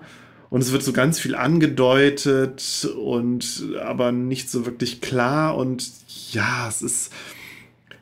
Mieville f- versucht wieder ganz viel, ist wieder total ambitioniert, aber irgendwie so ganz. So ganz im Ganzen klappt es irgendwie nicht. Also ich habe das Buch noch nicht durch, aber ich bin schon irgendwie ein bisschen enttäuscht. Atmosphäre stimmt, aber sonst ist es wieder irgendwie, ja, ich habe das Gefühl, es ist so überambitioniert, aber es klappt irgendwie nicht. Wie auch bei dem letzten Buch von Mayville, was ich gelesen habe, dieses Embassy Town. Ja. ja. Hast du noch was? Nö, ich könnte erzählen, was ich als letztes so gelesen habe, aber könnte mir auch vorstellen, dass ich das ein oder andere Buch ähm, vielleicht mal im Podcast vorstelle. Ich äh, pendel jetzt ja immer für die Arbeit nach Aachen und musste jeden Tag irgendwie eine Stunde hin, eine Stunde zurückfahren und man kommt zum Lesen. Das ist eigentlich wunderbar. Ja, ich bin so ein bisschen neidisch, weil du, du liest wirklich super viel, auch viel Science Fiction. Da reden wir beim, nächsten Mal. dann. Genau, reden wir jetzt Also, nicht darüber. Ähm, bin jetzt auch ein bisschen leer gelabert. genau. Gut. Gut, dann bis zum nächsten Mal. Tschüss. Tschüss.